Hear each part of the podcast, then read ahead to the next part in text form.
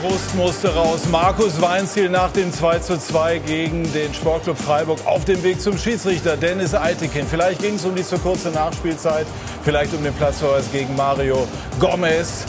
Was war alles drin in diesem Spiel? Der VfB Stuttgart führte kurz vor Schluss, sah nach einem Befreiungsschlag aus. Und dann gab es doch noch den Ausgleich für die Freiburger. Herzlich willkommen zu Sky 90, die Fußballdebatte. Natürlich werden wir darüber sprechen, aber wir gehen auch auf die Situation an der Tabellenspitze ein. Denn Borussia Dortmund hat gefühlt 1 zu 1 gewonnen gestern in Frankfurt. Ein Remis, das durch die Niederlage der Bayern vergoldet wurde. Und äh, wir wissen, jede Niederlage von Bayern München ist eine Art Politikum und wir werden natürlich genau nachfragen, wie gereizt die Stimmung bei den Münchnern ist. Mit dieser Runde, die ich Ihnen jetzt vorstellen darf, Weltmeister 1990 und unter anderem Pokalsieger mit dem VfB Stuttgart, Thomas Bertholz. Guten Abend. Sportchef der Bild Süd, VfB Stuttgart Kenner und Bayern Experte Jörg Althoff. Herzlich willkommen. Er ist Champions League-Sieger 2005 mit Liverpool. Er wurde Meister mit den Bayern und er ist Sky-Experte und jede Woche bei uns zu Gast. Didi Hamann und Ewald Lienen, der Mann, der ausgestattet ist mit 30 Jahren Trainererfahrung. Kommt Justament, ist durch Schneetreiben etwas aufgehalten worden und wird gleich mit zu uns zu dieser Runde stoßen. Thomas Bertelt, also da war wirklich sehr, sehr viel drin. Ist, äh, sagen wir mal, wenn eine Saison so läuft, und ein Spiel, das so wichtig ist, so wie das, was wir eben gesehen haben, muss man sich dann ganz große Sorgen um den VfB machen? Ja, berechtigterweise, weil es ist ja jetzt keine Momentaufnahme, dass Sie heute ein bisschen unglücklich her nur einen Punkt geholt haben. Das zieht sich ja schon über die letzten 19 Spieltage. Und die, die Problematik, die die Mannschaft bzw. der Club hat oder hatte, zu wenig Tempo, zu wenig Durchschlag, das kennen wir ja schon aus den letzten Jahren. Ähm, ich glaube, wir haben hier doch ein, ein vielschichtiges Problem in der gesamten Struktur, was das operative Geschäft angeht. Und ähm, im Summa summarum, wenn man auch sieht, wie viele Trainer kamen und gegen Spieler kamen und gegen, ist jetzt eben ein Gebilde da, wo ich sage, so als Außenstehender, für was steht denn der VfB eigentlich? Was für eine Art Fußball wollen die eigentlich spielen? Also da ist kein Spieler dabei, der ein Spiel äh, entscheiden kann, der im Eins gegen Eins was Besonderes machen kann. Und so schwimmst du eben in der großen, großen, breiten Masse mit die sich meistens dann auch unten in der Tabelle bewegt. Ja, im Moment auf Relegationsrang 16. Sie haben äh, mehr Platzverweise für den VfB, nämlich fünf, als Markus Weinz hier Sieger ja, eingefahren vier, hat. Vier Unberechtigte dabei. Markus Weinz hier drei Siege. So, also, äh, was hätte denn, hätte ein Sieg denn geholfen oder liegen da die Probleme doch tiefer beim VfB? Was hat dieses Spiel gezeigt? Ja, die, die Probleme liegen tiefer. Ähm, oft ist es gut, wenn du dann solche Spiele nicht gewinnst, dass die, dass die Sachen auch angesprochen werden. Und ähm, wie der Thomas sagt, es ist keine Momentaufnahme. Du warst jetzt in 20 Spielen, warst du 16 Mal im Rückstand. Und die 16 Mal, wo du im Rückstand warst, hast du ein Spiel gewonnen, zwei Unentschieden. Das heißt, du hast fünf Punkte geholt aus den 16 Spielen, wo du in den Rückstand geraten bist. Und das kann natürlich kein Zufall sein. Und äh, so wie sie sich heute verkauft haben, sind und bleiben sie Abstiegskandidat. Sie waren letztes Jahr in der zweiten Halbserie unheimlich effizient. Haben sie gerade, wenn sie in Führung waren, waren sie oft in Führung. Und da haben sie unheimlich äh, clever und unheimlich ähm, ja, äh, routiniert, haben sie, die, haben sie die Spiele da nach Hause gespielt. Und wenn du heute gegen den SC Freiburg nach 83 Minuten nach keinem guten Spiel 2-1 in Führung gehst, dann erwarte ich von so einer Mannschaft, dass sie die drei Punkte mit nach Hause nehmen oder zu Hause behalten. Das ist nicht passiert. Und ähm, ich habe letzte Woche gesagt. Ganz kurz, wir sehen hier jetzt gerade so einigermaßen versöhnliche Bilder. Äh, eure Deutung jetzt dessen, was wir eben gesehen haben, Weinziel, der jetzt hier gerade den Innenraum verlässt, war ja im Disput zu sehen mit Aitekin. Um was wird es da gegangen sein? Nachspielzeit oder vielleicht der Platzverweis gegen Gomez? Wahrscheinlich beides, aber als die fünf Minuten hochgegangen sind, hat er sich sehr sehr pikiert und war, glaube ich, nicht einverstanden damit. Und ich habe letzte Woche gesagt, Sie sind zu gut zum Absteigen, muss ich mich leicht revidieren. Nach der heutigen Leistung mache ich mir große Sorgen um den VfB. Es geht nächste Woche nach Düsseldorf. Ähm, es wird schwer. Wir hören den Ausgleichstorschützen bei Markus Lindemann. Bitte schön. Florian Niederlechner, Sie, Sie kamen in die Partie im zweiten Durchgang. Äh, die Mannschaft führte, lag dann zurück und dann haben Sie das äh, ja, 2 zu 2 gemacht. Wie war es aus Ihrer Sicht? Wie hat sich Ihnen die Situation dargestellt? Ähm, ja, langer Ball von der Seite. Hab gesehen, dass vielleicht äh, Jerome Gondorf hinkommt. Äh, bin dann nur noch in die Mitte reingelaufen.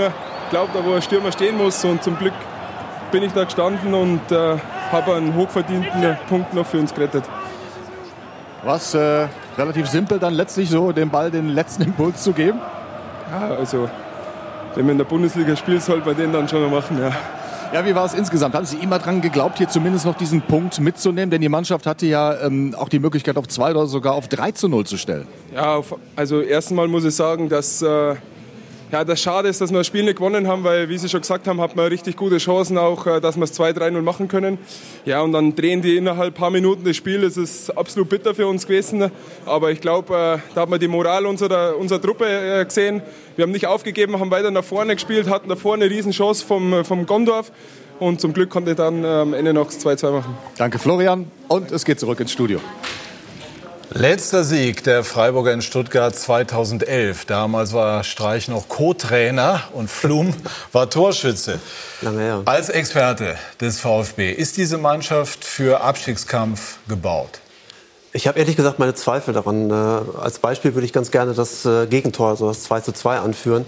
Da hat mir so ein bisschen die Cleverness gefehlt beim VfB Stuttgart, weil die Mannschaft hatte den Ball quasi äh, in des Gegners Hälfte, sogar an der Eckfahne und war nicht in der Lage, diese Situation äh, zu verteidigen, äh, die Uhr runterzuspielen. Und hat sich dann eben auf eine, wie ich finde, sehr dilettantische Art und Weise dieses Gegentor noch äh, gefangen. So steigt man ab, wenn es nicht noch zwei Mannschaften gäbe, die schlechter wären als der VfB Stuttgart. Ja, also so gesehen muss der VfB Grußkarten nach Nürnberg oder nach Hannover schicken. Schön, dass es euch gibt. Ne? Denn das sind die noch. noch. Ja, genau. Man weiß ja nicht, wie das dann in Zukunft äh, geht. Thomas Doll hat mit Hannover sicherlich auch andere Vorstellungen. Michael Kölner äh, beim ersten FC Nürnberg. Auch Michael Reschke hat vergangene Woche hier bei uns die Transferpolitik erklärt. Man kann sicherlich jeden einzelnen Transfer in irgendeiner Form begründen, auch verstehen. Aber das Große und Ganze funktioniert eben Stand jetzt nicht. Warum ist da kein gefühlt kein echtes Team auf dem Platz? Vielleicht hat der VfB Stuttgart zu viel gemacht äh, vor der vergangenen Saison. Hat sich so ein bisschen blenden lassen durch diese doch überragende Rückrunde. Da waren sie zweitbeste Mannschaft äh, in der Rückrunde in der Bundesliga, haben dann 4 zu 1 beim FC Bayern gewonnen am letzten Spieltag. Äh, seitdem übrigens, glaube ich, nur noch vier Spiele gewonnen. Äh, also wirklich einen sehr rasanten Abstieg hingelegt. Und ich glaube, davon haben sie sich ein wenig blenden lassen, haben über 40 Millionen ausgegeben für, für neue Spieler, aber eben auch das ein oder andere Mal daneben gegriffen. Maffeo zum Beispiel den sie ja von Manchester City geholt haben, hat überhaupt nicht gezündet, überhaupt nicht funktioniert. Und äh, die Davi zum Beispiel, von dessen Verletzungshistorie äh, wusste man natürlich. Also alles Transfers, die sich ja begründen lassen, aber natürlich auch sehr kritisch hinterfragen lassen.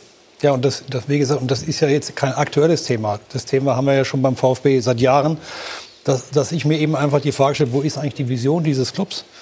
Wo steht hier eine Philosophie im Raum? Die hat der Wolfgang Dietrich skizziert, der, der Vereinsvorsitzende, ja, gesagt hat, der VfB gehört auf Strecke ins erste Drittel. Da ist er nur jetzt im Moment leider nicht. Der, der VfB gehört von seinen Möglichkeiten und vom Umfeld her sicherlich äh, auch von der Tradition des Clubs äh, in das obere Drittel.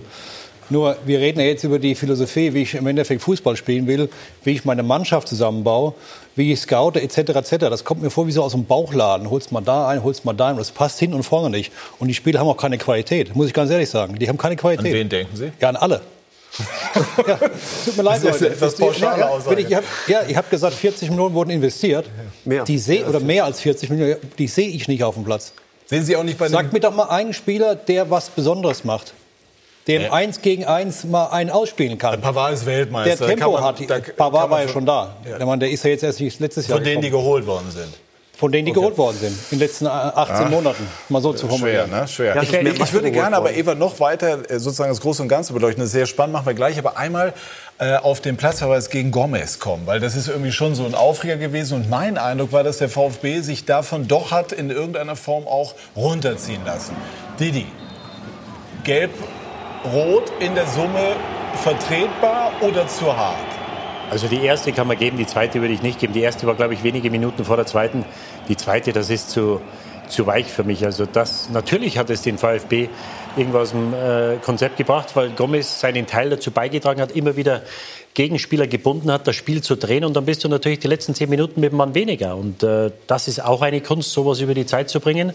Ähm, ich möchte nicht sagen, das war spielentscheidend, dass man den Gegentreffer noch kassiert hat, aber es hat mit Sicherheit den Stuttgarter nicht geholfen. Nur das Tor ist ja gefallen auf der linken Außenseite. Also wenn du da einen Ball hast, dann haue ich den Ball irgendwo in die Zuschauer rein oder hau den nach vorne. Und da wurde ja der Ball verloren. Und dann kam der Ball auf die andere Seite, Flanke rein, Tor. Und das sind eben, gut, das sind so, aber das ist für mich nicht das Thema des heutigen Abends. Dass aber wir, dass wir jetzt, dass, mal kurz dass wir jetzt im Endeffekt über das Tor reden. Der Platzverweis für mich. Ja. Also, das war niemand eine gelbe Karte. Was soll er machen? Ich meine, wenn du hochspringst, musst du ja die Arme hochnehmen. Springt da keiner so hoch. ja, also ganz ehrlich fand ich, so fand ich auch deutlich, deutlich zu hart, äh, da gelb-rot zu zeigen. Also dann ja. eine gelbe Karte zu zeigen in der Summe. Da gibt es hier bei uns, glaube ich, keine zweite Meinung. Beim ersten trifft er ihn, aber die zweite ist deutlich zu hart. Ja. Also er streift ihn dann nur im Hinterkopf und muss natürlich die Arme mit hochnehmen. Der Verteidiger springt unter den Ball durch. Ähm, für mich überzogen. Also übrigens deshalb kein Platz, äh, kein ähm, Fall für den Videoassistenten. Da gelb-rot, nicht glattrot, sonst hätte der sich das ja. angucken können, nur äh, als Erläuterung. Und diese Derbys gehen selten ohne Platzverweis ab. Das war auch diesmal ähm, wieder so. Klar, typisch fürs Derby, dass natürlich mhm. Emotionen äh, drin liegen in dem Spiel, dass beide Mannschaften äh, ja, sehr zur Sache gehen, zumal eben in dieser angespannten Tabellensituation, weil für den SC Freiburg sieht es ja nicht viel rosiger aus als für den VfB Stuttgart. Aber ist die Fallhöhe nicht so hoch? Da ist die Fallhöhe nicht ganz so hoch. Also der, v, ähm, der SC Freiburg wird, würde mit Sicherheit einen, einen Abstieg besser verkraften können äh, als der VfB, gar keine Frage. Einer der Neuen ist die Davi weil Sie eben gesagt haben, die Qualität ja. ist nicht da. Der hat immerhin, vielleicht können wir da auch noch gerade drauf schauen, das Tor gemacht, als er eingewechselt worden ist. Ja, Kann man natürlich von einem Bundesligaspieler auch erwarten, dass er mal. Er ist ja auch ein hervorragender Fußball. Ja. Nur die Davi hat seit vielen Jahren eine Verletzungshistorie, wo jeder weiß, der kann keine 25 Spiele pro Saison machen. So. Und da würde ich zum Beispiel, wenn ich in der Verhandlung stehen würde, nie so einen Spieler holen, weil das Risiko einfach zu groß wäre. Absolut. Hätten Sie eher auf die, auf die jungen Wilden gesetzt, noch nach dem Aufstieg? Das ist ja nochmal ein ganz anderes ja. Thema. Ich meine, ich habe ja in dem Verein auch ein paar Jahre gespielt. Ja. Der VfB galt ja immer dafür, dass man eine herausragende Jugend hatte. Auch vor meiner Zeit schon. So, und da frage frag ich mich eben auch, die zweite Mannschaft steigt jetzt wahrscheinlich in die Oberliga ab. Das muss man sich mal vorstellen. In so, ein, in, so, in so einer Region steigt die zweite Mannschaft in die Oberliga ab. Da ist ja irgendwas schiefgelaufen und holt dann junge Leute für 18 Millionen, äh, für 10 Millionen, für 11 Millionen, für 12 Millionen. Was ist das für ein Signal an mein Nachwuchsleistungszentrum eigentlich? Kannst du einen Betrieb einstellen, kannst du Kosten sparen. Jetzt fragen wir mal zum aktuellen Spiel nach bei Markus Weinziel, der uns zugeschaltet ist. Schönen guten Abend, Herr Weinziel. Hallo nach München. Haben Sie schon durchgeschnauft nach all dem, was da vor allem eben in der Schlussphase passierte? Ja, zweimal habe ich durchschnaufen müssen. Ist klar, dass wir sehr enttäuscht sind, natürlich äh, die Punkte noch hergegeben zu haben. In der, in der letzten Minute so ein Tor zu bekommen, war natürlich sehr, sehr bitter. Was war Gegenstand Ihres äh, kurzen Disputs mit Eitekin? Ich habe höflich nachgefragt, warum fünf Minuten Nachspielzeit und was mit der gelb-roten Karte war, ähm, warum er die gegeben hat. Das wirkte so, als wäre es nicht eine ganz ruhige Nachfrage gewesen. Es ist klar, dass die, dass die Emotionen hochgehen. Aber Sie haben da nicht irgendwie verbal das, äh, die Grenze überschritten? Definitiv nicht, nein. Wie bewerten Sie den Platzverweis gegen Gomez? Hier im Studio sind wir eigentlich der Meinung, dass das äh, zu hart war. Würde mich jetzt überraschen, wenn Sie es anders sehen.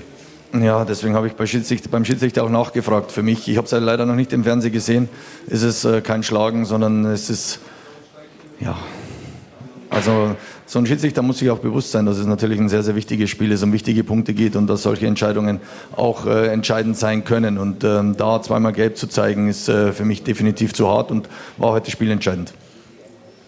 Was hat er gesagt als Begründung? Schlag oder äh, was war, war seine Aussage? Ich soll ihn in Ruhe lassen, hat er gesagt. Okay. War das aus Ihrer Sicht, auch wenn es kurz vor Schluss war, tatsächlich die entscheidende Sequenz? Weil Ihre Mannschaft, ich hatte den Eindruck, hat sich davon auch so ein bisschen runterziehen lassen noch. Ja klar, wenn du 2-1 führst und äh, dann ein Mann weniger bist, der Gegner alles nach vorne wirft, dann äh, war das entscheidend, weil mit 10 gegen 10 hätten wir, also 11 gegen 11, äh, hätten wir das Spiel heute definitiv gewonnen. Ja, es gab aber natürlich äh, neben der Phase, in der sie gedrängt haben, in der sie die Tore gemacht haben, auch die Phasen davor, wo der VfB sich einmal mehr sehr, sehr schwer getan hat, eigene Chancen zu kreieren, Druck aufzubauen. Warum gelingt das nicht? Steht ja außer Frage, dass, äh, dass wir nach dem, äh, nach dem frühen Rückstand da ein bisschen gebraucht haben, dass wir in der ersten Hälfte zwar auch ähm, Chancen gehabt haben, aber die hundertprozentigen Chancen gefehlt haben. Zweite Hälfte haben wir das Spiel gedreht. Es war ein schwieriger Spagat. Die äh, Freiburger haben nur noch auf Konter gespielt und da sind sie auch gefährlich, dass du natürlich nicht ins offene Messer laufen darfst. Aber wir haben die zwei Tore erzielt und ähm, ja, waren natürlich heute auch nicht ähm, die Bombenmannschaft und haben die an den Bank gespielt, aber wir waren trotzdem mit 70 Prozent Prozent Ballbesitz ähm, überlegen und haben äh, es geschafft, zwei Tore zu erzielen in unserer Phase, in unserer Situation. Nicht immer einfach, ähm, das hat man auch gemerkt. Noch dazu, wenn du nach drei Minuten gleich wieder in Rückstand gerätst, aber nochmal so ein 2-1 äh, in der 90. äh, oder, oder bis zur 90. oder wenn wir bis zur 95. Minute mit elf Mann spielen, dann bringen wir das auch über die Zeit und äh, deswegen war ich sehr, sehr ähm, ja, unerfreut. Drei Punkte Rückstand auf Augsburg, Platz 15, sieben auf Fortuna Düsseldorf. Hat beim VfB jeder verinnerlicht, dass es nur noch um den Klassenerhalt geht? Alles andere, alles andere wäre äh, wär schlimm. Ich glaube, dass äh, es nur noch um diese äh, Konstellation gehen muss, dass wir es äh, in der eigenen Hand haben. Es ist auch klar, dass wir noch gegen Augsburg spielen, dass wir theoretisch, wenn wir in die Relegation müssten, das auch noch in der eigenen Hand haben. Aber wir wollen es direkt schaffen. Natürlich spielen wir jetzt in Düsseldorf. Wir wissen, dass wir, dass wir da wieder drei wichtige Punkte holen können. Ähm, die Leistung, denke ich, in den letzten beiden Spielen war ja, verbessert äh, im Vergleich zu dem Main-Spiel. Da waren wir auch äh, nicht, nicht, wirklich gut und ähm, so müssen wir jetzt weitermachen. Ich glaube, dass wir Erfolgserlebnis brauchen, dass die Mannschaft natürlich das Erfolgserlebnis heute gebraucht hätte.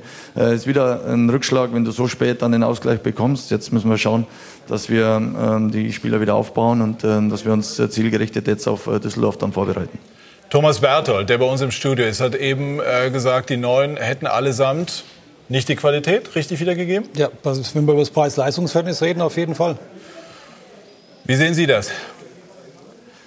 So lange haben wir jetzt nicht Zeit, dass wir jeden einzelnen Spieler durchsprechen. Ich glaube, dass wir natürlich Probleme haben, sonst wären wir nicht in dieser Konstellation jetzt hinten drin, das ist auch klar.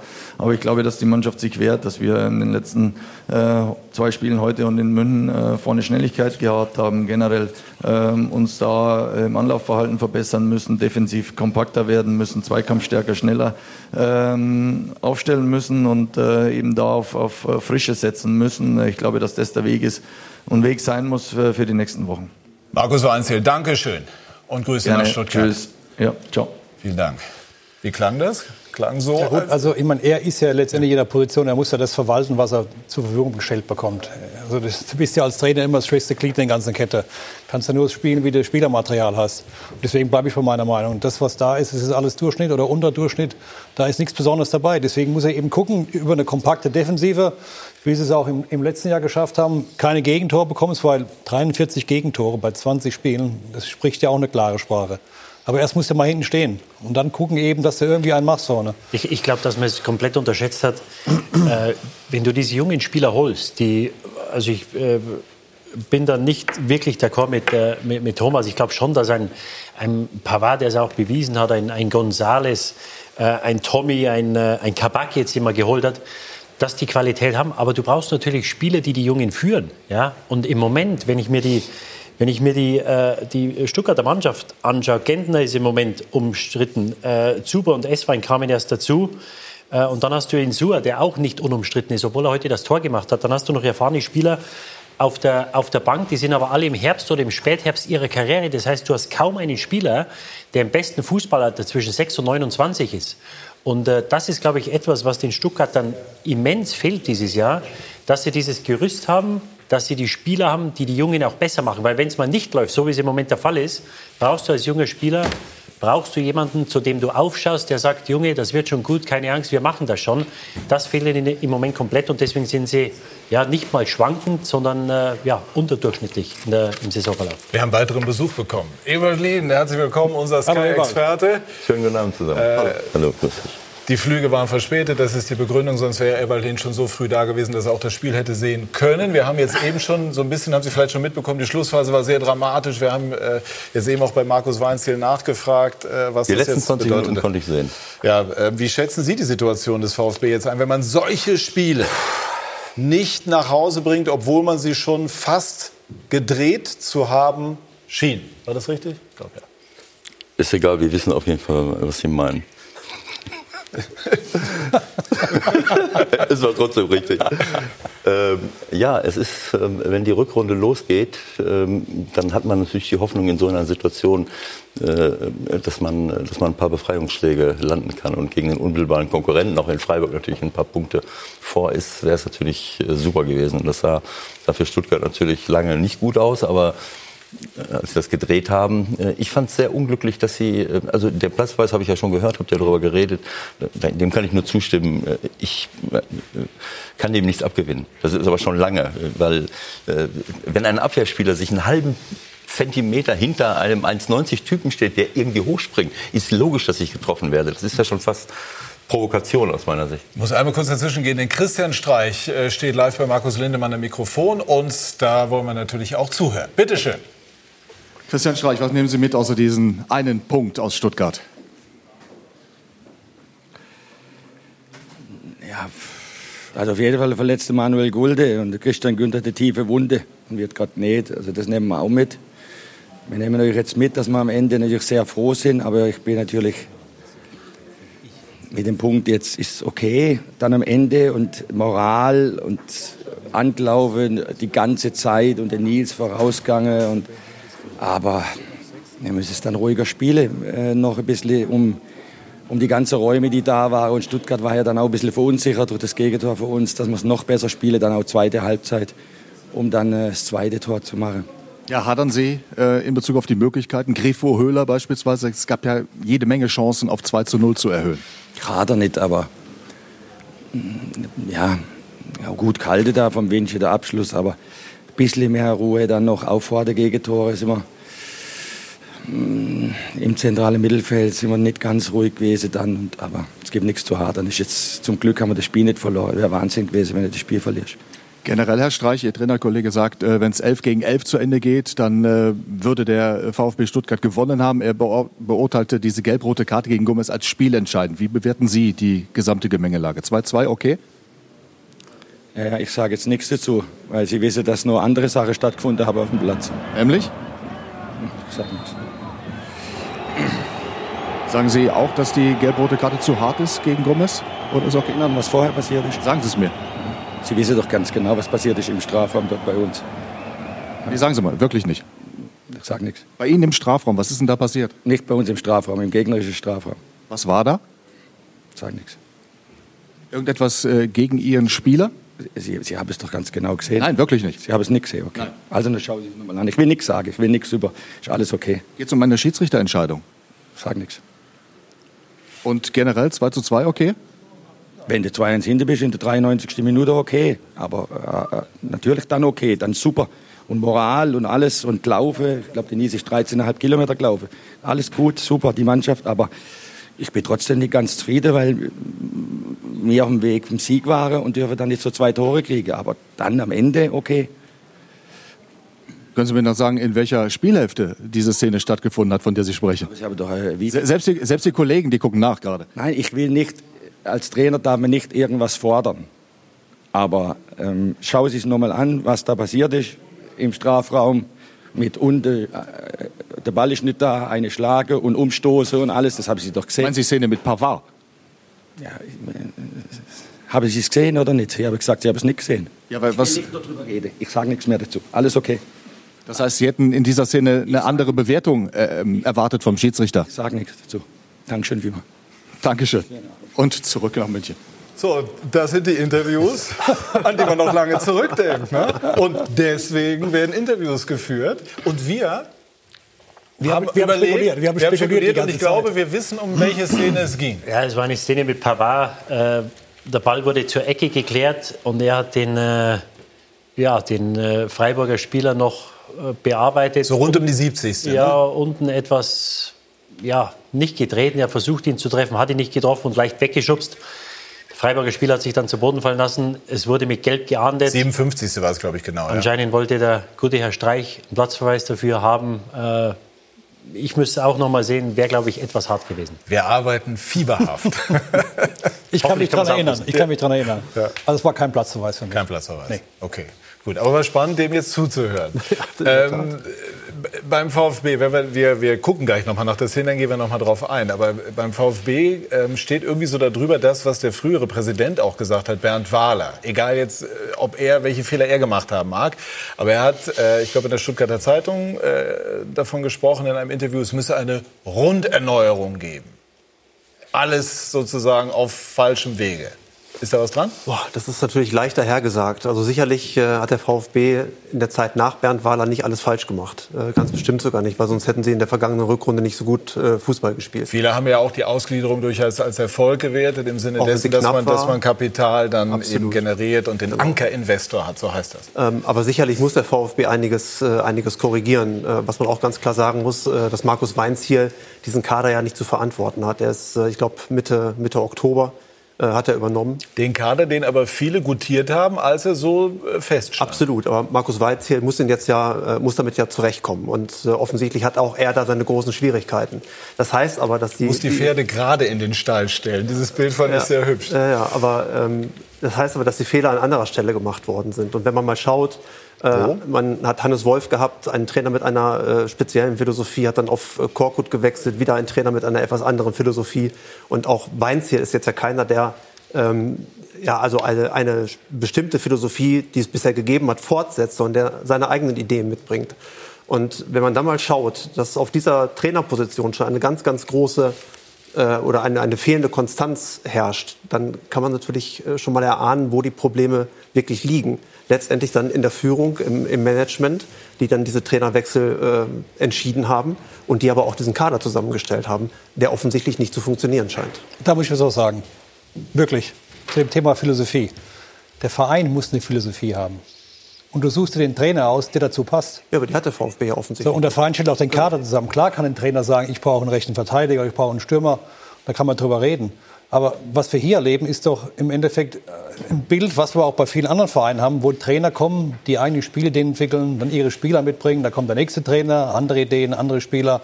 So hast du laufende Rotation oder Fluktuation von Spielern. Und am Ende des Tages, was passiert denn dann? Geht's nach unten?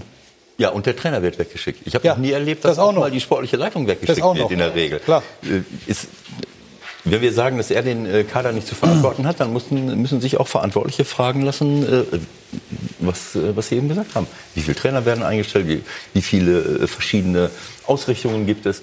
Äh, Und bestimmte Leute überleben immer nur, die Trainer werden weggeschickt. Das ist für einen Trainer super schwer. Da muss alles zusammenpassen, in so einer Situation mit, mit, mit 11, 12, 13 Punkten das hinzubekommen. Aber Elaf, da warst du noch nicht da. Da haben wir schon drüber gesprochen, dass wir hier ein Strukturthema eigentlich diskutieren sollten. Wenn du dir mal die operativen Menschen anschaust, die den Sport fahren, gibt es den Herrn Reschke und den Herrn Dietrich. Und sonst gibt es mal gar keinen. So, und da kann ich nur sagen, Fazit heute, das langt eben nicht. Zu wenig Fußballkompetenz. Was ist mit einem Buchwald zum Der Beispiel, Guido, der im Aufsicht ja, frag, doch, frag doch mal den Guido, den könnt ihr auch mal gerne hier einladen, ob der gefragt wurde, wenn hier Personalentscheidungen getroffen worden sind. Ja, wenn, wenn der was sagt, dann wird er aber zurückgepfiffen. So Ich glaube, ja der hat es dann eher aus der Zeitung erfahren. Ist So so? irgendeinen ehemaligen Spieler in ein Gremium reinsetzen, damit du da die öffentliche Meinung beruhigen kannst, der aber weder informiert wird, noch auch ein Veto einlegen kann, ja, das ist ja ein, ein Alibi für mich. Und so sieht's aus. Wissen Sie das aus Gesprächen mit ihm? Genau. Aber wenn du sagst, fehlende Fußballkompetenz, was ist mit äh, Thomas Hitzelsberger Der macht auch na, im Nachwuchsbereich. Der, hat, der der, genug, der hat genug oder? Sorgen mit seinem Nachwuchsbereich. Die zweite Mannschaft steht in der Regionalliga vorm Abstieg. Und äh, da würde ich mir schon mal als VfB Stuttgart Gedanken machen, wenn so ein Verein mit dem Potenzial und den guten Jugendmannschaften es nicht mehr schafft, in der Regionalliga zu bestehen. Also Leute. Wo endet das denn in dieser Saison? Wenn wir es jetzt mal ganz äh, prosaisch auf die aktuelle Spielzeit runterbrechen. Das Gute ist im Endeffekt tabellarisch, dass es noch zwei Mannschaften gibt, die, die andere Probleme haben, die äh, doch weniger Qualität mitbringen. Ähm, aber das ist ja nicht der Anspruch des VfB Stuttgarts, dass du letztendlich dir jedes Jahr Gedanken machen musst, ob du die Liga hältst irgendwie. Das kann nicht der Anspruch sein. Also Markus Weinzierl hat es ja eben gesagt, sie haben es noch selber in, äh, in der Hand. Sie spielen noch gegen Augsburg, sie spielen noch gegen, äh, gegen Hannover, gegen Nürnberg. Allerdings ist das natürlich auch ein Risiko, weil das heißt ja nicht, dass sie diese Spiele automatisch gewinnen. Und wenn der VfB Das so Spiel heute hätten sie auch gewinnen müssen, jetzt ja, aber vor allen Dingen gegen eine, gegen eine Freiburger Mannschaft, die ja sehr, sehr ersatzgeschwächt Ja. äh, angetreten ist. Also normalerweise Heimspiel mit dem Anspruch des VfB Stuttgart gegen diese Freiburger musst du eigentlich als Sieger vom Platz gehen. Und dass du das nicht tust, zeigt natürlich, wie brisant die Situation ist. Ja, und du hast natürlich jetzt schon gegen, gegen Mainz und Freiburg hast du zwei potenzielle Mitkonkurrenten hast du zu Hause gehabt. Ja. Die einen hast du verloren, heute unentschieden spielst du in Düsseldorf. Das heißt, du hast in den ersten vier Spielen hattest du schon drei Mannschaften aus der unteren Tabellenhälfte. Ja? Und das ist natürlich schon eine sehr prekäre Situation, wenn man sich anschaut, wie sie im Moment Fußball spielen. Weil mir fehlt irgendwo die Fantasie, wo oder wie es besser werden soll. Weil es, es war vieles Stückwerk und äh, kein, kein Spielfluss, kein zusammenhängender, äh, keine zusammenhängenden Kombinationen. Du hast doch keinen Spielentscheider. Oder? Ja, also, ja. also Gomez ist das in der Theorie und das war früher auch sehr, sehr oft in der Praxis, aber er ist eben auch nicht jünger geworden. Ja, aber Patrick, die musst du natürlich auch füttern. Du musst natürlich, ist ja, ist ja nicht so, dass sie heute eine Vielzahl an Chancen hat. Ich glaube, dass sie aus, aus drei, vier Möglichkeiten haben sie, haben sie zwei Tore gemacht. Also da waren sie heute effizient, äh, was sie in der, in der ganzen Saison eigentlich nicht waren. Und ein Gomez braucht natürlich Chancen. Natürlich hat er heute seinen Beitrag dazu getan, dass er das Spiel bis zur 90. Minute gedreht hat, bevor er runter musste. Aber der Mario Gomez ist jetzt was 4, 35. Also das ist natürlich kann auch nicht der Anspruch sein von einer Mannschaft wie der VfB Stuttgart, die mittelfristig in die Champions League oder in die Europa League wollen, dass ich äh, mich an einem äh, Mario Gomez da aufhänge. Ja, aber wir haben im, im, äh, im letzten Jahr hat der Taifun äh, das übernommen. Und äh, in der, äh, wenn ich mir das, wenn ich mich recht entsinne, siebter? Ja, genau, siebter. Knapp die Siebter Europa- Zweiter oder dritter der Rückserientabelle. So, das heißt, Sie haben, äh, Sie haben natürlich keinen Hurra-Fußball gespielt und irrsinnig viele Torchancen erspielt, aber die Mannschaft hat im letzten Jahr erfolgreich gespielt, weil sie sehr defensiv waren, äh, weil sie Minimalisten waren. Äh, in Schalke ist das, äh, ist das äh, gelobt worden bis zum geht nicht mehr. In Stuttgart äh, muss der Trainer gehen, weil offensichtlich plötzlich die Ansprüche steigen, die, äh, die man traditionell beim VfB Stuttgart äh, haben muss. Aber dann muss ich mich fragen, wenn ich, wenn ich äh, gegen den Abstieg spiele und zwar nicht, äh, nicht zum ersten Mal und dann auch wieder hochkomme und schaffe es dann, äh, die, äh, ähm, die Klasse zu halten, warum lasse ich das dann nicht mal? Äh, ich kann doch nicht von heute auf morgen mit, einer, äh, mit ein paar Neuverpflichtungen plötzlich eine völlig andere Spielkultur auf den Platz bringen, nachdem vorher ein Trainer etwas ganz anderes gemacht hat. Und dann schicke ich den weg und dann haben wir das, dann haben wir das nächste äh, Aber Ewald, deswegen sagte ich ja, Struktur im operativen Geschäft. Ja. Du musst ja das einschätzen können, was kannst du mit dieser Mannschaft erzielen.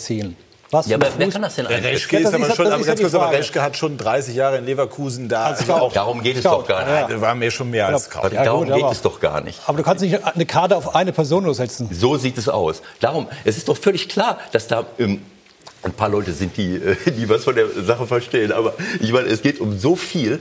Entweder stehst du als Trainer alleine da oder du stehst als Sportdirektor alleine da. Vielleicht haben wir noch einen Trainer und einen Sportdirektor. Vielleicht kommt noch mal einer dazu.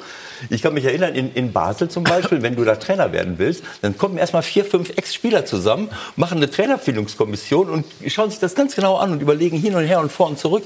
Ähm, äh, warum werden nicht mehr Leute, die von dem Geschäft was verstehen, dort hineinbezogen? Ich habe das immer gesagt. Und ich bin froh, dass du das jetzt auch mal sagst. Der Fußball ist das einzige Geschäft auf der Welt, wo man den Arm heben kann und sagen kann, hör mal, ich möchte auch mal in den Vorstand, ich möchte auch mal mit dabei sein. Obwohl ich... Es kommt Das ist eine These, dazu. die wir jetzt so schnell nicht nachprüfen können. Es ist ja heute so, es wird ja viel, also das ganze Geschäft vielschichtiger noch und du brauchst deswegen auch mehr Leute, weil du kannst es mit ein, zwei Leuten gar nicht abarbeiten. Hat das selbst Michael Zorc gesehen bei Borussia Dortmund, der vielleicht an der erfolgreichste Manager war in der, in, oder ist in der Geschichte der Bundesliga. Die haben sich auch breiter aufgestellt. Weil du, So viele, weil du so viele Aufgaben gar nicht mit zwei Leuten bewältigen kannst. Warum läuft das bei Bayern München seit ewigen Zeiten? Aber in dieser Saison gibt es Dellen, über die wir noch sprechen, Ewald. Aber wir haben eine Szenenfindungskommission. Im Ernst, wir haben jetzt die Szene rausgesucht, von der wir glauben und vermuten, dass es die von Christian Streich gemeinte ist. Schlag unten. Hopp. Naja. Hopp. Ui. Also, äh, na, Thomas? Ja gut, es ist beim Baden-Württemberg-Derby, du gehst schon ein bisschen rustiger zu sagen. Ja gut, aber das, das verändert ja Aber ein kannst du wirkliches keinen vom Platz Strafpass stellen. nicht. Also kannst du keinen vom Platz stellen wegen sowas. Also Leute. Aber hat er, Ja. hat er richtig, äh, Dann- das war irgendwie schon... Gelbe Karte gab es da. Ja, aber Bewegte sich das nicht am Rande der Tätlichkeit? Also wenn ich es nochmal sehen äh, dürfte, ich habe ich hab auch äh, das Gefühl, dass er einfach äh, mal zutritt und äh, sauer auf ihn war. Guck mal, guck mal, Ewald. Aber Leute, ist mal ganz ehrlich, also guck mal, ein bisschen nachgehakelt. Boah. Also, also ganz, also Thomas, ich möchte das jetzt nicht final bewerten, aber ich habe schon rote Karten gesehen, da. die, die für sowas gegeben worden Aber, sind. aber wir, wir, wir sehen den Ball in der Situation nicht. Es wäre gut, eine Situation oder eine Einstellung zu sehen, wo man den Ball sieht, weil ich glaube, dass der Freiburger den Ball oder den, den Stuttgarter Spieler Pavard geblockt hat, um den Ball ins Aus. Ja, ja, er hat etwas Gehen zu gemacht, weswegen er So ist sauer es. war. Also es das war ist nicht völlig aber wenn der Ball jetzt weit weg ist, spricht das jetzt nicht zwingend für. Ja, aber es war nicht, es war nicht, es war nicht ganz abseits des. Ganz wir, abseits haben hier so eine illustre Runde und haben so schöne Themen. Ja. Ich, da sollten wir uns über das Zeug hier, also um, auch über wahr, alles, was bei uns lief oder läuft in der Bundesliga, jetzt nicht mehr unterhalten heute Abend. Oder? Genau so. Ja, aber wir hatten natürlich jetzt den Ehrgeiz, äh, diese Szene hier äh, nochmal rauszusuchen. Denn Christian ja. Streich war ja nun schon aufgebracht. Ja, also ja, und wir wollten das sah man deutlich. Das auch nicht mit diesem Fragezeichen jetzt sozusagen weitermachen. Ich glaube, das haben wir jetzt soweit besprochen. Jetzt gibt es nämlich noch ein ganz, nicht nur eines, aber ein ganz spannendes anderes Thema, das äh, in dieser Woche, ja, kann man schon sagen, für Überraschung gesorgt hat. Jens Lehmann, Co-Trainer des FC Augsburg. Das äh, klang jetzt vor einer Woche nicht viel wahrscheinlicher als Messi nach Mainz. Aber es ist eine, finde ich, eine große Idee, eine ungewöhnliche Idee. Und das sind ja auch die Ideen, Jörg, die äh, die Bundesliga würzen. Ja. Wie, wie, wie wie kann das jetzt zusammenpassen? Also ich habe mich zunächst mal gefragt, ob er jetzt mit dem Hubschrauber vom Starnberger See nach Augsburg fliegt und wo da äh, ein entsprechender Landeplatz ist. Wir das ist jetzt unsachlich. Wir, wir kennen die Geschichte, unsachlich. natürlich ist das auch unsachlich. unsachlich. Man, kennt, man, kennt, die Geschichte äh, aus, Stuttgart. aus, aus Stuttgarter ja, das Zeit. ist eine weite, weite Strecke auch. Aber ich finde, man äh, darf auch mal unsachlich sein bei so einer großen Personalie. Äh, was auf jeden Fall eine Neuerung ist, äh, dass plötzlich zwei ehemalige Torhüter dort Trainer und Co-Trainer sind. Auch ein Aspekt. Äh, ich habe mich gefragt, was macht jetzt der Torwarttrainer? Ähm, aber gut. Ähm, also es tut auf jeden Fall dem FC Augsburg gut, einen großen Namen verpflichtet zu haben. Jens Lehmann hat das auch in der Pressekonferenz gesagt. Viel mehr ist es aber bisher auch nicht, weil er halt mit einer sehr gesunden Selbsteinschätzung auch sagt. Na gut, hab, heute haben sie gewonnen. Ich habe den, hab den großen Namen und habe ja. aber als Trainer in meiner Trainerlaufbahn bisher noch nicht wirklich viel geleistet. Ich glaube aber trotzdem, dass er mit Ideen, er ist ja wirklich einer, äh, jemand vom Fach, der den Fußball versteht, der den Fußball auch äh, lebt. Also dass er den FC Augsburg schon bereichern kann und wahrscheinlich auch bereichern wird. Also ich habe eben dieses Bonbon bewusst gesetzt. Es geht ja darum, klarzumachen, Lehmann, großer Name und, und wir haben ihn hier oft gehabt, einer, der dieses Erfolgsbesessene hat. Und das ist, das finde ich immer wieder total faszinierend, neben dem reinen Verstand und, und der Erfahrung im Fußball. Also das ist ja schon mal ein großes Paket. Da kommt, noch, da kommt er noch dazu, er ist ja auch bei Arsenal in der Tätigkeit unterwegs gewesen. Die haben noch einen viel größeren Trainerstab. Da hat natürlich auch der Arsenal Wenger noch ein bisschen eine andere Aufgabe, weil der englische Manager ist ja, die, wie oft steht er auf dem Platz? Zweimal die Woche? Dreimal die Woche? Je nachdem. Der Rest, Rest macht seinen Stuff, ja. Und ich glaube auch schon, dass er da auch gelernt hat, äh, dass die Kompetenzen klar geregelt sind, die Aufgaben klar geregelt sind. Und das wird beim, beim FC Augsburg auch der Fall sein. Also gehen wir davon aus, dass der Trainer Baum und auch der Stefan Reuter mit ihm da schon vorher darüber gesprochen haben, was er genau zu machen hat. Also den Messi-Vergleich möchte ich zurückweisen. Ja, finde ich auch. Ich, find, äh, äh, ich habe gesagt, es klang nicht viel wahrscheinlicher als. Ich habe jetzt nicht, okay. ich habe jetzt nicht mehr, formuliert. Ne? Also okay. Also und, und Mainz ist ein, Warum? Er ist Trainer. Also ja, aber jetzt, jetzt mal im Ernst. Wärst du jetzt, hättest du jetzt vor einer Woche gesagt, also ich wäre für mich jetzt, ich komme jetzt darauf, Lehmann geht nach Augsburg? das macht es ja nicht schlecht. Im, er hat im Trainergeschäft angefangen, er war jetzt genau. bei, äh, bei, Arsenal unterwegs.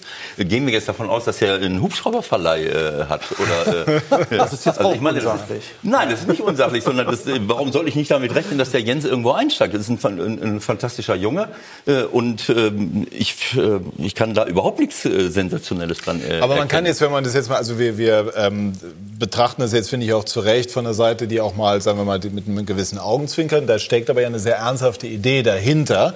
Äh, der FC Augsburg befand sich in einer sehr und befindet sich in einer sehr schwierigen Situation. Und man sagt, man hat mit Manuel Baum einen Trainer, der äh, viele sehr gute, finde ich, meine ich jetzt auch wirklich so, fachliche Seiten hat, der aber eben nicht diese Erfahrung hat auf dem Gebiet und macht auch gar keinen Hehl draus. Und die führt man mit Lehmann zu.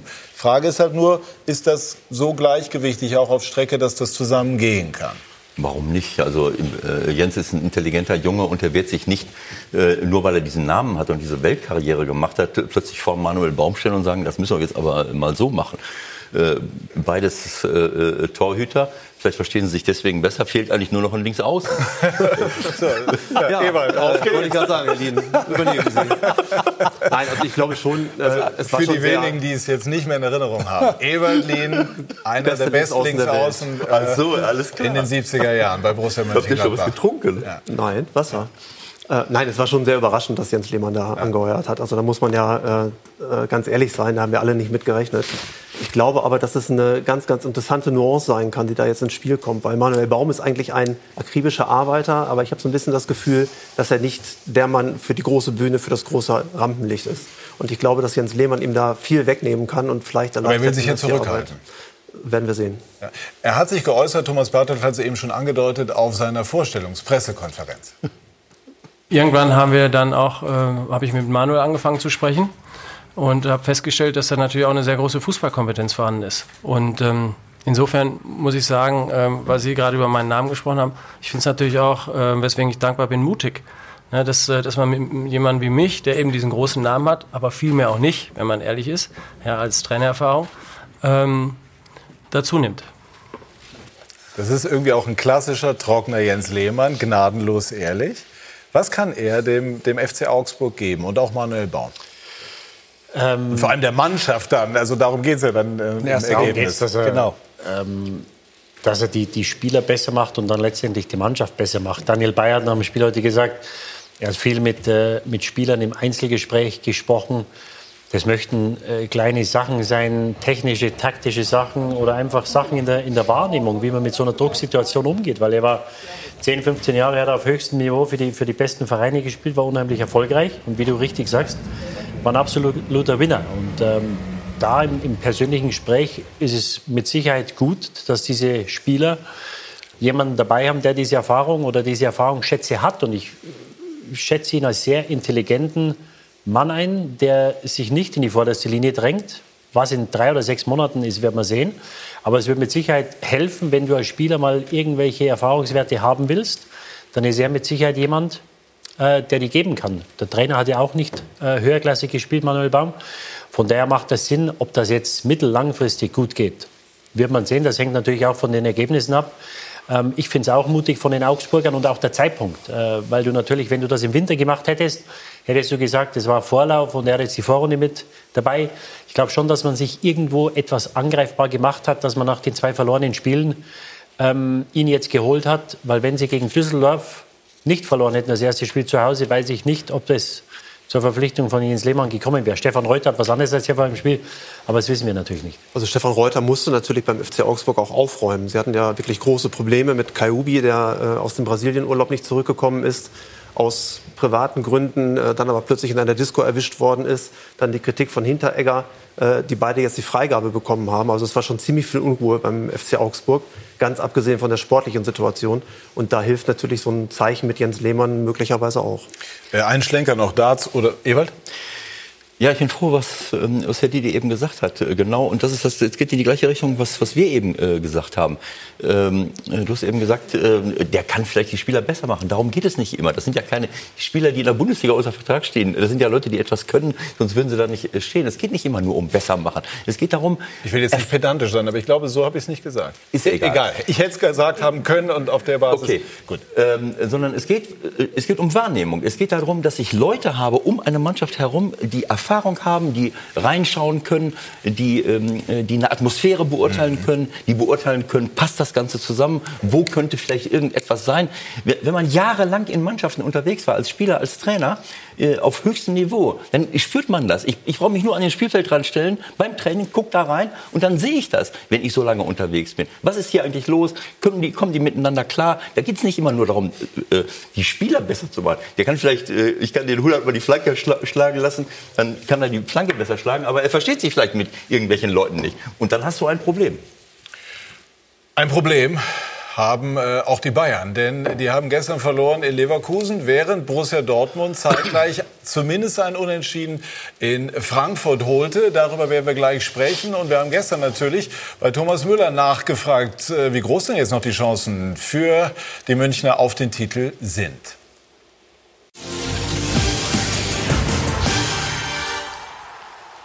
Wir sind zurück bei SK90, die Fußballdebatte und sprechen jetzt über die Situation an der Tabellenspitze. Die Bayern haben gestern verloren in Leverkusen und Borussia Dortmund holte ein goldenes, möglicherweise 1 zu 1 unentschieden in Frankfurt. Didi, können die Bayern die Schale schon so gut wie abschreiben? Nee, ich glaube nicht. Sieben Punkte. Ähm, ist noch alles drin, sind 14 Spiele. Ich glaube, dass beide gestern sehr, sehr schwere Spiele hatten. Also ich glaube, oder ich dachte vor dem Spieltag, dass alle Ergebnisse möglich sind, dass beide gewinnen oder auch beide verlieren, weil die, die Frankfurter über die ganze Saison gut gespielt haben und ich glaube auch die Leverkusen jetzt unter Bosch ein anderes Gesicht zeigen werden. Ähm, von daher ist das mit Sicherheit noch nicht abgeschrieben, dass die Schale nach Dortmund geht, was mir etwas Sorgen macht im äh, Hinblick auf die Pokalspiele Liverpool und auch die restlichen Bundesligaspiele, ähm, ist wirklich die die Form einiger Spieler oder das Auftreten von Bayern München. So ein Spiel 3-1 verlieren nach 1-0 Führung ähm, ist ungewöhnlich. Ähm, sie haben nach Vorsprung schon unheimlich viele Punkte verspielt dieses Jahr, was auch sehr untypisch ist für die Bayern. Ähm, An welche Spieler denken Sie? Also der erste, der mir in den Sinn kommt, ist äh, Lewandowski. Ich glaube, dass Lewandowski äh, zum Problem für Bayern München wird. Wie meinen Sie das? Ja, seine, seine Theatralik, sein Abwinken, sein, ja, ich möchte sagen, zum Teil lustloses Verhalten auf dem Platz. Es gab ja diese Diskussion vor einigen Jahren, als er sich beschwert hat nach dem letzten Saisonspiel, dass er nicht die Unterstützung bekommen hat der Mannschaft. Äh, dass er Torschützenkönig wird, das hat aus Mannschaftskreisen hat das niemand revidiert. Und ich glaube, es ist offensichtlich, dass, es, dass er ein Einzelgänger ist. Das hat immer gut funktioniert, weil er Tore gemacht hat und auch wenn er keine Tore gemacht hat, einen Wert für die Mannschaft hatte. Aber ich glaube, dass er langsam wieder zur, zum Problem für Bayern München, weil diese, diesen Lewandowski von vor drei oder vier Jahren, der hinter die Abwehrreihe geht, der, wenn die langen Bälle kommen, der die Bälle runter, runterholt und dann äh, mit, den, mit den Außenstürmern und den, die Mittelfeldspieler ins Spiel bringt, den sehe ich seit langer Zeit nicht. Ich weiß, dass er zwölf Tore in der Liga gemacht hat, acht in der Champions League. Muss man schauen, gegen wen er die gemacht hat. Und es ist doch so, dass in den entscheidenden Spielen in der Champions League in den letzten Jahren hat er die Tore nicht gemacht. Und ich äh, verweise darauf, die Bayern hatten immer gute Stürmer die letzten zehn Jahre, die 30 Tore gemacht haben in der Liga. Der Mann, mit dem sie die Champions League geholt haben, war Mario Mandzukic, der großen Anteil hatte nach hinten, der in der Mannschaft voll akzeptiert war und auch das ein oder andere Tor gemacht hat natürlich. Und in der jetzigen Verfassung muss ich sagen, wenn Lewandowski in dieser Verfassung oder wenn die Bayern mit diesem Lewandowski in der Verfassung gegen Liverpool in die Spiele gehen, dann sehe ich, ähm, sehe ich es ganz schwer. Und das wird natürlich richtungsweisend sein, was dann auch im Rest der, im Verlauf der Saison passiert. Schmeißen wir gleich in die Runde, aber um, einmal noch mal, um es zu verstehen, ist schon eine steile These. Also zu sagen, dass ein Mann, den viele für Weltklasse halten, ein Problem ist. Ich auch, ich auch. Ich, ich habe ihn, ich habe ihn über lange Zeit für die beste Neun gehalten. Ähm, die, der, der, sportliche, ich möchte jetzt sagen Niedergang, weil er ja immer noch Tore macht. Nur er hat jetzt zwölf Tore gemacht von 44 bei den Bayern. Also das ist prozentual auch nicht die Ausbeute, die er wahrscheinlich in den letzten Jahren hatte. Wenn ich sehe, was er macht, nicht, nicht nur vom Tore schießen. Ich, sehe, ich muss immer das komplette Paket. Ich muss schauen, was ein Spieler für einen Wert für die Mannschaft hat, wenn er auch keine Tore macht. Weil als Stürmer bei Bayern München musst du für die Mannschaft auch Wert haben, wenn du keine Tore machst. Das ist für mich im Moment nicht gegeben. Ich glaube, dass auch in der Mannschaft möglicherweise nicht allzu viele Freunde hat oder, oder zum Teil umstritten ist. Das wird Jörg äh, besser wissen wie ich. Ähm, und dann ist er natürlich jetzt mit 30 an einem Punkt. Er will immer gesehen werden als der drittbeste Spieler der Welt. Was ich im Moment sehe, davon ist er meilenweit entfernt. Oh, lieber Mann, haut ja mal hier einen raus in die Runde. Ähm, also äh, Stürmer, Stürmer sind sowieso spezielle Typen, weil im Endeffekt ähm, Torhüter links außen, Vorsicht, Vorsicht. Mittelstürmer. Kein Mensch, kein Tier, die Nummer die werden, vier. Die werden natürlich erstmal ihren, an ihren Toren gemessen. Die hat er bisher gemacht. Vielleicht in dieser Saison nicht so ganz so erfolgreich wie in der Vergangenheit. Äh, das Alter spielt auf jeden Fall eine Rolle. Und dass er auch keine Entlastung hat. Er muss ja immer spielen. Ja, aber es wollte er ja. Das weiß ich nicht, ob die, die weiß, dass, ob er das wollte. Also ich kann mir vorstellen, dass in einem Spiel, was du normalerweise zu Hause klar gewinnen wirst, er sich damit abfinden könnte, auch mal auf der Bank zu sitzen, um dann im Endeffekt auch die Frische zu haben in, mal, in der Phase, wo es darum geht, weil jetzt kommt das Frühling, der Frühjahr irgendwann und dann kommt die, die Phase, wo die Pokale vergeben werden. Da musst du noch die Körner haben. Wenn die Körner weg sind, bist du Durchstand. Ja, Wagner ist jetzt auch weg, aber bleiben wir bei Lewandowski. Ja, also ähm, Didi hat schon sehr genau hingeschaut. Also Lewandowski ist immer noch gut. Aber er ist nicht mal so gut, nicht mehr so Weltklasse, wie er es noch vor zwei, drei Jahren gewesen ist. Bevor so diese Hirngespinste Real Madrid-Wechsel und so weiter, es gab ja ziemlich viel Wirbel darum, um irgendwelche Wechselabsichten, hat sich dann auch einen neuen Berater genommen, extra um vielleicht vom FC Bayern wegzukommen. Der FC Bayern hat dem sehr rigorosen Riegel vorgeschoben. Er hat sich damit arrangiert, beim FC Bayern weiterzuspielen. Und er macht das auch ordentlich. Zwölf Tore in der Liga, acht in der Champions League. Also das ist äh, aller Ehren wert, finde ich. Aber Didi hat wirklich sehr, sehr genau hingeschaut. Und man muss diese Körpersprache auch mal äh, analysieren. Und ich glaube, das ist ganz, ganz gefährlich für eine Mannschaft, wenn da vorne immer einer steht, auf die Bälle wartet, angespielt werden will, um eben zu glänzen, die Tore zu machen und dann aber abwinkt, sich wegdreht, motzt, wie er es ja auch äh, gestern wieder gemacht hat, als äh, von Coman die Bälle nicht ankamen. Also ich glaube schon, dass das äh, ein Problem sein kann, vielleicht noch keins ist. Ähm, kommen wir zum Thema Überspieltheit. Natürlich ich würde einmal gerne Eberlin noch, noch Ja, aber dann, trotzdem ja. möchte ich gerade den ja, Satz zu Ende führen. Äh, Überspieltheit spielt natürlich in diesem Alter auch eine Rolle. Der ist über 30 und du hast es eben gerade schon erwähnt, äh, der Backup ist weg. Mhm. Genau das Argument wollte ich auch bringen. Wir haben, äh, ich habe hier mal äh, oder in irgendeiner Sendung äh, über den Thomas Müller was gesagt, der sehr mhm. kritisiert wurde. Thomas ist auch seit zwei Jahren, seit der ähm, EM 16 war er nicht mehr in der gleichen Verfassung. Und ich habe dann gesagt, äh, äh, das ist normal. Wenn ich äh, immer spiele und immer spiele äh, und nie richtig Urlaub habe und WM spiele und EM spiele und einen äh, Confed Cup, zum Glück haben wir jetzt im vierten Jahr jetzt ja auch noch, äh, ja, da haben wir jetzt ausgeschieden. Egal. Und das gilt für Lewandowski auch. Wenn man an die WM in, in Russland denkt, da war äh, Lewandowski genauso wenig zu sehen, so wie auch am Ende der letzten Saison. Das hat etwas mit Überspieltheit zu tun, dass wir ihnen zu viele Spiele zumuten, zu wenig Erholung. Und diese Unzufriedenheit, von der wir da sprechen, das ist nicht nur eine Charaktersache. Äh, dazu kenne ich ihn nicht gut genug. Natürlich hat er immer gebohrt und hat seinen Berater vorgeschickt und will weg. Äh, aber so eine Unzufriedenheit, die, die kann auch daher kommen, dass ich mich nicht mehr wohlfühle. Dass ich einfach zu viel ran muss. Er hat gestern einmal abgewunken. Da war der Coman äh, alleine vom Torwart. Äh, äh, der, der, der, er war noch gar nicht da. Und trotzdem hat er dann gewunken. Äh, da hätte der Coman drei Sekunden warten müssen, bis er da gewesen ja, aber, wäre. Aber wenn du sagst, er ist unzufrieden. Der hat, wann hat er seinen Vertrag verlängert? Vor zwei Jahren? Ja, ungefähr. Für, für vier Jahre ist einer der bestverdienendsten, wenn nicht der Da- bestverdienendste Spieler. nicht. Also, es geht also- nicht um Vertrag und um Ja. Geld. Es geht darum, ob ich mich wohlfühle. Ja, aber dann soll er keinen Vertrag unterschreiben. Dann soll er keinen Vertrag unterschreiben für vier Jahre, wenn er sagt, ich, ich will jetzt nur ein oder zwei Jahre. Eine bessere Möglichkeit, Nein, wie bei Bayern München die Champions League zu gewinnen, wird er nicht bekommen, weil einer der Top-Clubs, der, wird- der wird ihn jetzt nicht mehr nehmen. Die haben ihn vor drei Jahren genommen, aber jetzt nicht mehr. Und, und, und immer diese, diese Überspieltheit. Ich sehe das ja nur, wenn ich bei Bayern keine 40, 50 Spiele machen kann im Jahr, wo die Hälfte der Spiele zu Hause nach 60 Minuten gegessen sind.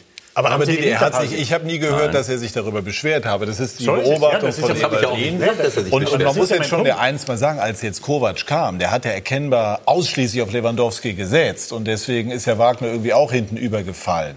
Äh, da ist aber doch, und ich habe die Bayern häufiger gesehen, hat Lewandowski schon äh, auch gut gespielt, teilweise auch sehr gut. Ja, die Spiele habe ich.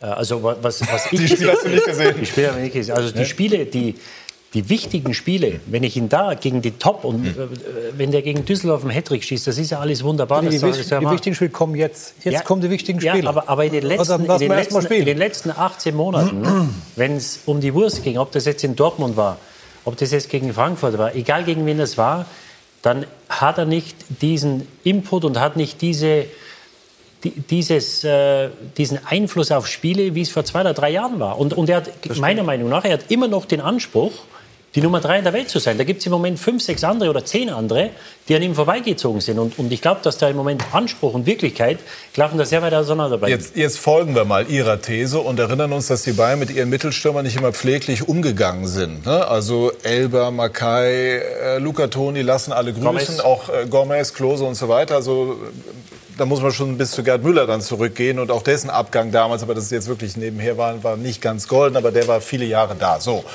was bedeutet, würde das bedeuten, wenn äh, man Lewandowski tatsächlich als Problem sehen würde, müsste man dann im Sommer die Transferpolitik ganz anders denken? Nicht um Lewandowski herum? Also wie, wie gesagt, was ich gesagt, ich sehe da das ganze Paket, diese Abwinkerei.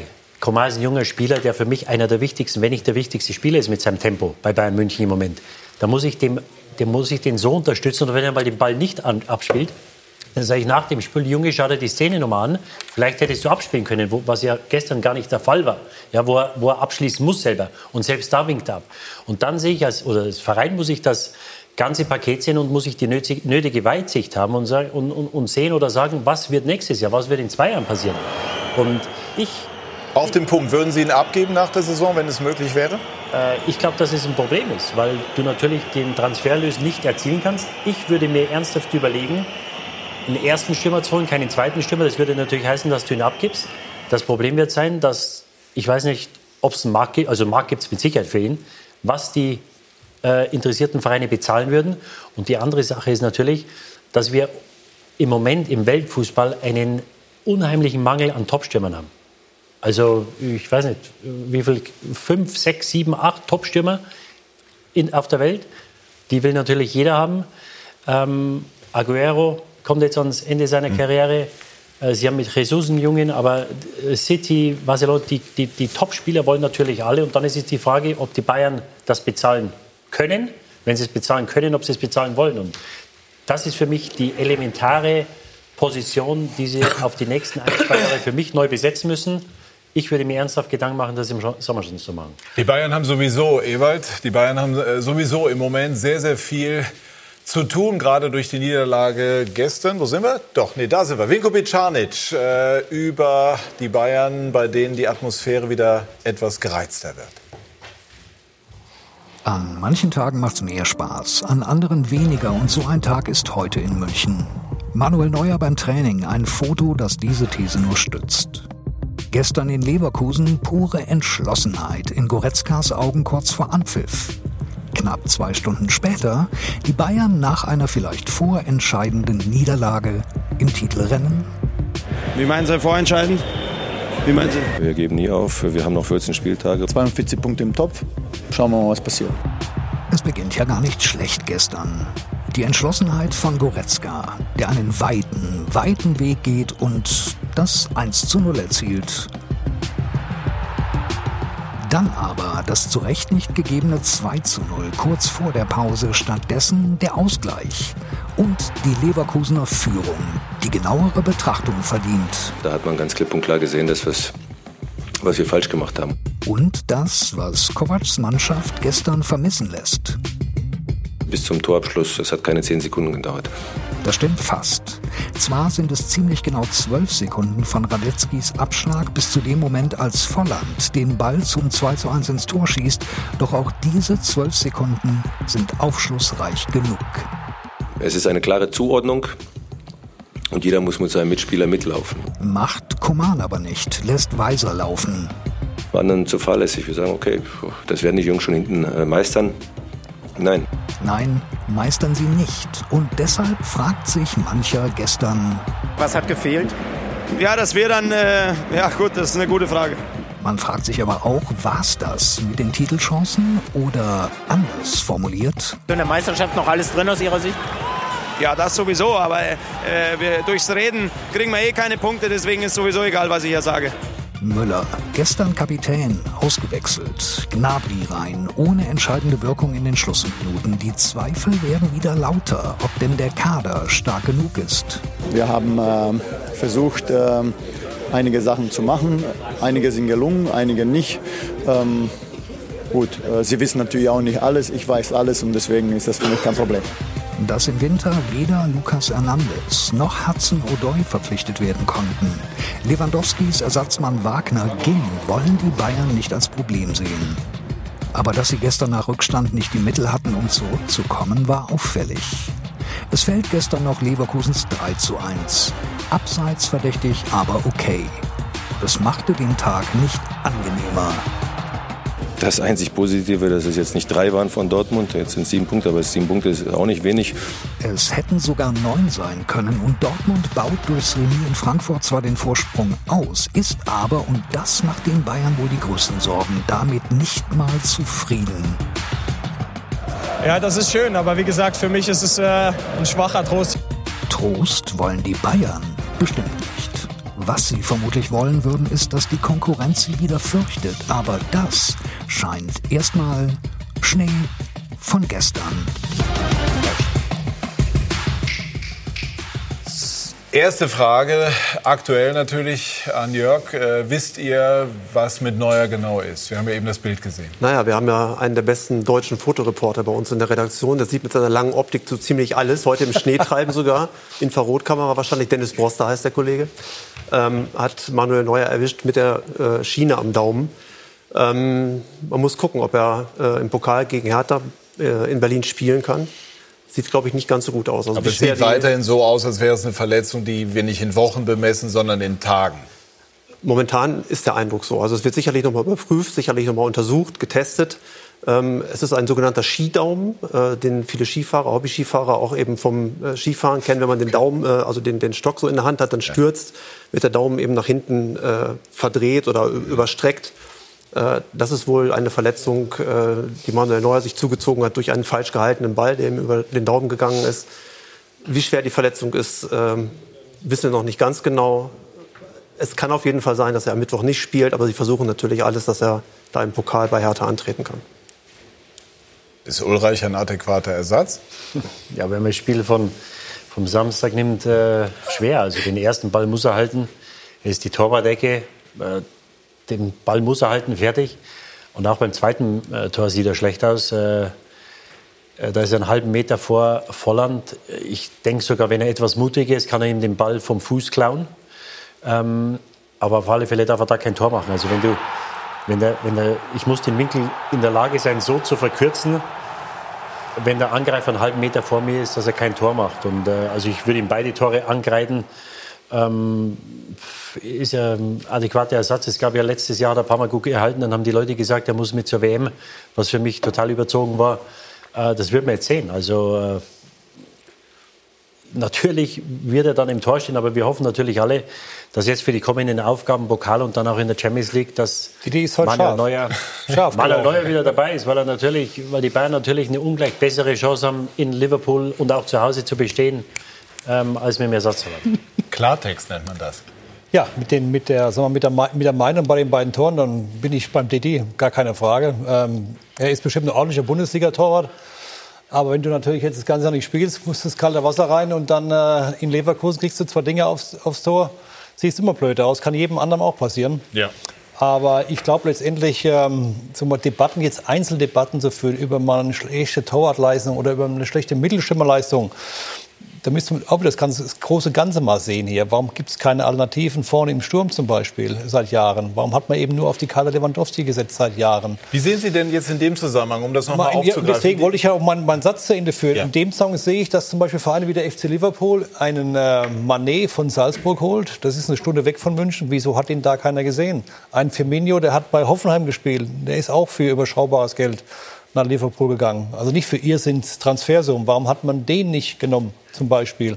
Von einem, von einem Salah brauchen wir gar nicht reden, weil ähm, der war ja schon letztendlich beim AS Rom und bei anderen europäischen Vereinen. Aber da Der war vorher bei in Basel. Das hätte man auch sehen ja, können. ist auch nicht weit weg. Und da kommen wir wieder zu Themen Struktur, Scouting, Prozesse, Entscheidungsfindung, dann auch Entscheidungen unterschrieben, dann auch äh, veröffentlichen, weil hätte, hätte Fahrradkette und irgendwelche Namen, mit Namen jonglieren. Gott sei Dank ist das gut jetzt gut der gegangen. Ist gut und der ist gut. und da kommt dann keiner zu mir. Dann siehst du immer alt aus.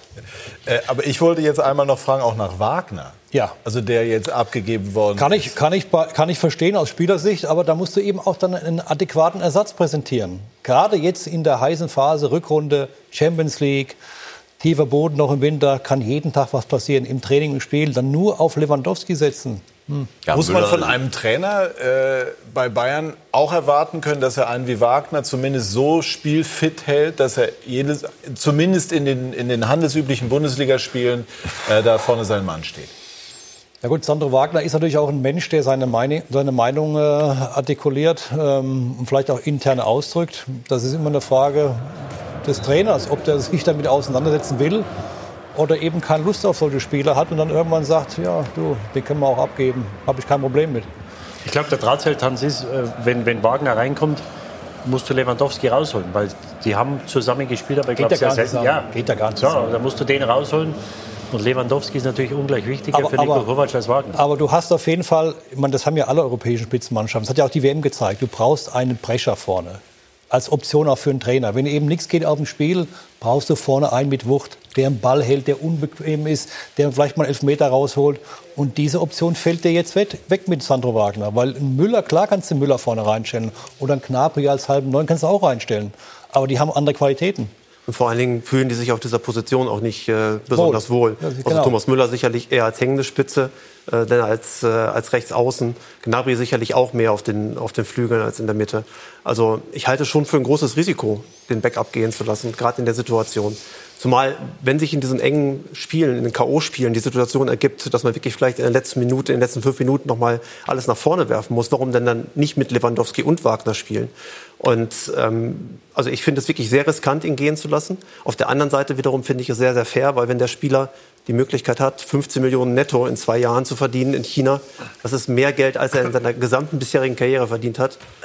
Dann Klar, aber die Situation hätte sich ja möglicherweise so gar nicht ergeben, wenn Wagner, der bekennender Bayern-Fan ist, das Gefühl gehabt hätte, er wäre so wichtig. Was ich jetzt nicht verstehe, ist, die Bayern haben zweimal die Situation erlebt, dass Lewandowski einmal angeschlagen war und einmal nicht so in Form. Und da hieß es immer, man braucht unbedingt einen Ersatz, damit man auch vorher schon Deswegen sozusagen verhindern kann, dass der Lewandowski sich müde spielt. Heinkes hat ihn ja immer wieder gebracht.